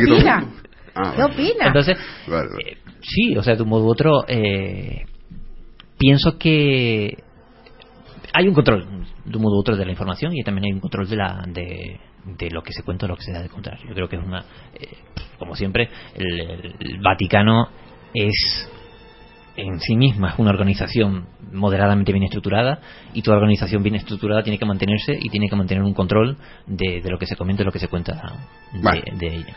Vamos a ver, vamos a ver. Venga, Vamos a ir- igual. Vamos a ir por partes. Esto del demonio es inventado. No es más. Esto es inventado. Y no me diga, y me puede decir cualquier otro, no. Y en otras culturas, a ver, primero que nada, ¿dónde no ha estado metido nuestra querida llamada fe católica y religiosa? Primero que nada, ha estado en todas partes. Sudamérica, en África, en todos lados. No, pero no hablamos de, de lugares No, no, cristianizados. exacto, no, no, eh, que son pocos. A ver, a ver, el Vatica- el- la Iglesia Católica está en todas partes del mundo. Que hayan entrado por el aro, ya eso es otra cosa, no si me entiende. Hombre, los musulmanes, los budistas y tal, pues eso no, lógicamente. Pero ya te digo, es inventado. Pero sí es cierto, sí es cierto, por puntualizar, sí es cierto que la religión católica, aunque es una de las más, eh, las que mayor eh, eh, seguidores tiene, por decirlo así, vaya, eh, No, tampoco de las mayores, pero bueno. eh, es una de las últimas. Exacto. ¿Vale? Hay- y ha bebido principalmente de, de la judaica, ¿vale? Pero también ha sacado Antes mismo se lo estaba comentando. Antes mismo se lo estaba comentando Fini y aquí hay tres religiones: la de católica, la musulmana y la judaica. Son las tres de mayor expansión, por así decirlo. Después hay miles, pero bueno, de mayor expansión. ¿Qué es lo que pasa? El catolicismo, ya te digo, ha estado metido en todos lados. Pero vamos a tener una cosa en claro. A lo mejor no ha estado en el judaísmo ni en el- la musulmana. Pero ellos tenido conocimiento de lo que ha sucedido. Date cuenta que por algo existió la Santa Inquisición. ¿Y dónde salió, macho? Que era de España. A ver si me entiende. Y mataban por ser bruja, por ser blasfemo, por ser... Hay que tener en cuenta que los edictos de fe se parecen un poquito, no vamos a decirlo del todo, ¿vale? Porque aquello provocó muchas muertes. Se parece un poquito a lo que ha declarado, por ejemplo, el Padre Amors o u otros eh, otros personajes del, del mundo de, de la Iglesia, diciendo que eh, el acercamiento de la población a ciertas prácticas esotéricas, pues lo están alejando de la corriente cristiana. Lo único que por aquel entonces eh, se decía que todo aquel que cogiese una hojita de té de- del bosque, pasase un agua, eso ya era poco menos que práctica satánica, ¿vale? Exacto. Hombre, ¿qué es, lo. ¿qué es lo que sucede? Después de 5.000, 6.000 años imponiéndote siempre al demonio, al diablo y tal, ahora no vas a hacer cambiar a nadie. Y por supuesto, todo el mundo estará de acuerdo en este planeta, estará de acuerdo en este planeta, de que existe el infierno y existe el demonio. Es más, han habido expediciones que se han ido a Finlandia, me parece que es, porque hay unas cavernas allí que son como especie de unos volcanes, donde entrando entras al, al infierno, lo que es el infierno. Una vez me preguntaron que si yo creía en el infierno. Digo, ¿pero a qué te refieres? Dice, no, cuando te mueras y si en vez de irte al cielo te vas al infierno. Digo, no, pero es que yo estoy viviendo el infierno. Así que supongo que cuando me muera iré al cielo o iré al bienestar, porque para mí el infierno ahora mismo es esto. Hombre, un poco pesimista, ¿no? No, a ver, Charlie, no es pesimista. En cualquier momento puedes morir, puedes ser atacado por cualquiera. No tendrás una vida plena y, sa- y satisfactoria, a no ser que es que ni metiéndote debajo tierra vas a tenerla. Pero es cuestión, tú serás- es cuestión de- es un poco cuestión de filosofía de vida. Sí, es claro, cierto por que, supuesto. es cierto que lo que nosotros entendemos ahora por, por el infierno, por esas eh, llamas eternas que, eh, al parecer, según dicen los historiadores, yo soy un poquito lego en, en, la- en ese mundillo, eh, proviene de cierto cierta forma de ajusticiamiento sumerio que consistía en someter a los reos a una especie de prueba última, ¿vale? Eh, A los reos, quiero decir, los que estaban acusados de un, de un crimen, ¿vale? Lo metían, lo metían, lo obligaban a pasar por una especie de pasarela en la que, eh, eh, pues, salían llamas, no me acuerdo, no sé exactamente qué era, ¿vale? Se llama, eh, de hecho su nombre, la palabra raíz de ese nombre, eh, pasar al, al, al latín, vaya, es por la que nace el nombre de infierno, ¿vale? Y se sometía a eso. Si ese señor sobre- sobre- sobrevivía a ese especie de pasaje por el que tenía que caminar, lleno de llamas y de ascuas ardiendo y no sé qué historia, y llegaba al otro lado, pues se salvaba, vaya. Pero, si no, evidentemente moría abrazado, que seguramente Pero es eso, todos morirían abrazados. Y de ahí viene esa especie de ajusticiamiento divino que luego la iglesia, porque hay que, hay que tener en cuenta que eran parte de lo que cuenta la Biblia, eh, y eso lo dicen, como digo, los historiadores, pero viene de muchas leyendas eh, Eh. sumerias y de otras poblaciones de la época. Está claro, y con el pasar del tiempo lo hemos distorsionado todo con el pasar del tiempo. A lo mejor empezó así, de esa forma, simplemente y llanamente. Simplemente era hombre, en forma de castigo, pues tienes que pasar por un pasillo, como se hace aquí, eh, no me acuerdo en qué fie- fiesta y en qué fecha, pasas por encima de las brasas, igual que en la península y tal. Y a lo mejor se hacía aquí. Claro, con el pasar del tiempo, todo eso ha ido cambiando y ha ido evolucionando. Entonces te van hablando del diablo. Yo tengo una pequeña anécdota, no tiene nada que ver, pero bueno, me pareció simpática, que resulta que es una película de extraterrestres que estaba viendo, y los tipos habían dominado la Tierra, y eran los que mandaban la Tierra, y el hombre había pasado casi a ser eh, animales. A ver si me entienden, ya no tenían, no sabían leer, no sabían escribir, habían pasado a ser ¿Cómo animales. se llama esa película? Eh, zona de guerra a la Tierra, algo así me parece que es por John Travolta y tal. Bueno, Ah. pues en esa película John Travolta... ¿Cómo han difamado esa película? eh? Pues en esa película John Travolta le dice a su compañero, que es un señor de color, dice, si tú quieres conocer el infierno, este es el infierno. Y tú piensas, vamos a ver, son extraterrestres. Como que ellos saben del infierno y conocen del infierno. Y sin embargo ellos se refieren al infierno que están en la tierra. Tenían que haberse referido de otra forma, porque ellos no conocen lo que es. De hecho, ni el ser humano en ese momento lo conoce, porque no existe ya apenas eh, pequeñas poblaciones, pero muy reducidas de personas. Y no conocen ni Ni el bien ni el mal, ni- o sea, ni el diablo ni a Dios conocen. Sin embargo, Él le habla de Dios, del infierno. Así que por eso te digo, en todas las culturas siempre habrá un infierno, en todas. Que se refiera al infierno que estamos viviendo ahora mismo, que se, se refiere al infierno cuando te muera, o literalmente existe el infierno como esta gente que fueron allá a intentar entrar por las cavernas para buscarlo, y a eso cada uno se lo monta como quiera. El típico demonio con los cuernitos rojos y coleta y con un tridente, que no sé dónde salió eso, con chiva y tal, con patas de Pues cabra. no, la verdad es que no sé dónde sale esa imagen. Sí, sí, es que no lo sé. así que por eso te digo. Pero ¿qué es lo que pasa? Tú creas una fábula ahora y con el pasar del tiempo, si ya es creíble esa fábula, con el pasar del tiempo se distorsiona y al final acaba siendo algo que o aterroriza o te llena de bienestar, a ver si me entiendes. Y al final ha sido simplemente una fábula. Pero claro, eh, vuelvo a repetir lo mismo, es como otro claro ejemplo. Tú te pegas toda la vida diciéndole al niño, toda la vida no, los primeros cuatro años tú diciéndole al niño, no se pega, no se pega, no se pega. Cuando va al colegio y le pegan, llegas a casa y dices, no, le pegaste, ¿por qué no le pega? Dice, no, no se pega. ¿Me entiendes? Es lo mismo que no, lo que, lo que me refiero. Se pegan toda una vida diciendo, existe el infierno. Claro, ahora tú, por mucho que no quieras creer en él, siempre vas a creer, porque llevas toda una vida creyéndolo. Se ha matado incluso por ser, ya te digo, O como mínimo, eh, a ver, también es cierto que a veces lo que la, la que la gente llama el conocimiento popular, uno acaba pensando que es la verdad, y eso no tiene por qué ser así. Exacto, que todo el mundo crea lo mismo no significa que sea la verdad. Eh, pero claro, tú dices, es como jugar a la lotería. Sí. Eh, Te metes en un grupo y la gente, Sí. todo el mundo juega, pero tú no, tú dices, coño, ¿y si toca? Pues yo creo que será igual. Quiero decir, no creo, pero Eh, oye, a lo mejor, y si pero- realmente existe. Pero no, Por si acaso. A lo mejor el infierno sale mm, de... ¿Recuerdan las, las SM, no? En donde determinadas personas, en muy poco porcentaje, eh, recibían experiencias negativas. Vete tú a saber si el hombre de las cavernas, eh, pues realmente eh, tuvo a lo mejor un episodio en donde casi se muere y realmente sufrió una experiencia negativa y a partir de, de ahí se empezaron a, a- empezaron a decir que hay un hay un lugar eh, satisfac- fa- satisfactorio Una- y ilícito y una, otro todo lo una interpretación una interpretación de un hecho que puede ser eh, Exacto. ¿Cuánto, de todos los que estamos aquí, ¿cuántas historias conocemos de que... eh, a ver, una que me viene a la mente ahora mismo, que es la más que recuerdo, antiguamente se decía que las mujeres no podían entrar a una bodega de vino, porque se echaba a perder el vino y sobre todo si tenía la regla la mujer. sí, y sigue siendo una creencia porque Exacto, pero se acaba de demostrar que las mejores bodegueras del mundo son francesas y son mujeres. Y no tienen nada que ver absolutamente. Y como eso, mil cosas, eh, como dice Charlie, que se han...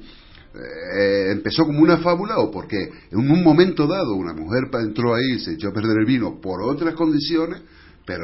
Por eso la Iglesia Católica muchas veces eh, acaba denostando a la Pero- Iglesia, ¿vale? Porque, porque la- a la Iglesia, perdón, a la ciencia, ¿vale? Porque eh, el conocimiento verdadero, según ellos, no está en, en lo que dicen las rocas, sino en lo que dice Dios. Quiero decir, Hombre, investigar, claro. investigar, eh, investigar cómo se produce el fuego, ¿vale? Eh, no tiene, según el mundo, por otro Sí, ejemplo, sí, sí, no tiene no es, no es la verdad. La verdad es creer que fuego quema. Pues, no sé si me entiendes. Es, que es casi quedarse con la mitad de la historia. Mira, el otro día tenía una discusión con un amigo y discutíamos de que para eh, Dios, que era para él, que era ser Dios, que Dios, o sea, él me habla de Dios, no es católico, según él, no es, no, no es que no sea católico, sino es que no es devoto ni... bueno no cree en Jesucristo a lo mejor pero sí en, en Dios No, no, tampoco, él no creía, a ver si me entiendes, lo que es la religión y eso no cree, ¿no? Pero él sí creía en el tema de Dios.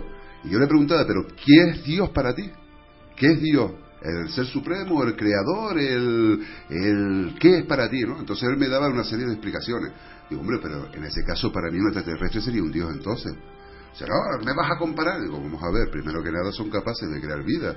De hecho, se dice, que tú lo sabes por que vemos los mismos programas, se dice que cuando terminen de investigar el ADN nuestro, descubriremos de que tenemos ADN que no pertenece a este mundo ni a este planeta, sino que viene de fuera. Y de hecho, mil cosas así. Hombre, ella hablar por hablar, pero quiero decirte que simplemente para mí eh, eso ya sería un Dios. ¿Qué, qué, a qué te refieres con un Dios? Partamos de ahí y después partamos con la parte mala. ¿A qué te refieres con el demonio, con el diablo? A lo típico de bajar al... porque la imagen que todo el mundo le viene es bajar al centro de la tierra, que es donde más ardiendo está, y ahí vivir en penalidad mil años ahí dentro. Otros dicen que se lo pasa de, de espanto porque tienes que salir a joder a todo el mundo, a fastidiar a todo el mundo y te lo pasas pipa. Así que por eso te digo que dependiendo el infierno, lo que sea para lo ti, veas, lo que como lo. Lo que está claro, gente, es que, volviendo, pues, volviendo no, estamos siguiendo el mismo tema, claro, sobre los exorcismos. Lo que está claro es que, desgraciadamente, hoy por hoy siguen muriendo gente a causa de sentirse eh, posesa. De por- pensar por- de que ellos están poseídos, cuidado. Bueno, ellos se sienten. Sí. Ellos se sienten, ellos piensan todo lo que tú quieras. A ver, el otro día pero, llegó, el otro día hay- llegó uno. Desgraciadamente hay muerte. o sea, Estados- eso, lo, eso es lo triste de todo. En ¿no? Estados Unidos tú sabes que allí no, eh, no es el catolicismo como aquí, allí eh, tienen sacerdote y tal, pero no es como aquí. Sí. Pues había uno que cogió a cinco chiquillas de 16 años y las hizo exorcistas, a las cinco chiquillas, porque cada una tenía una cualidad. ¿Sabe a quién exorcitaba?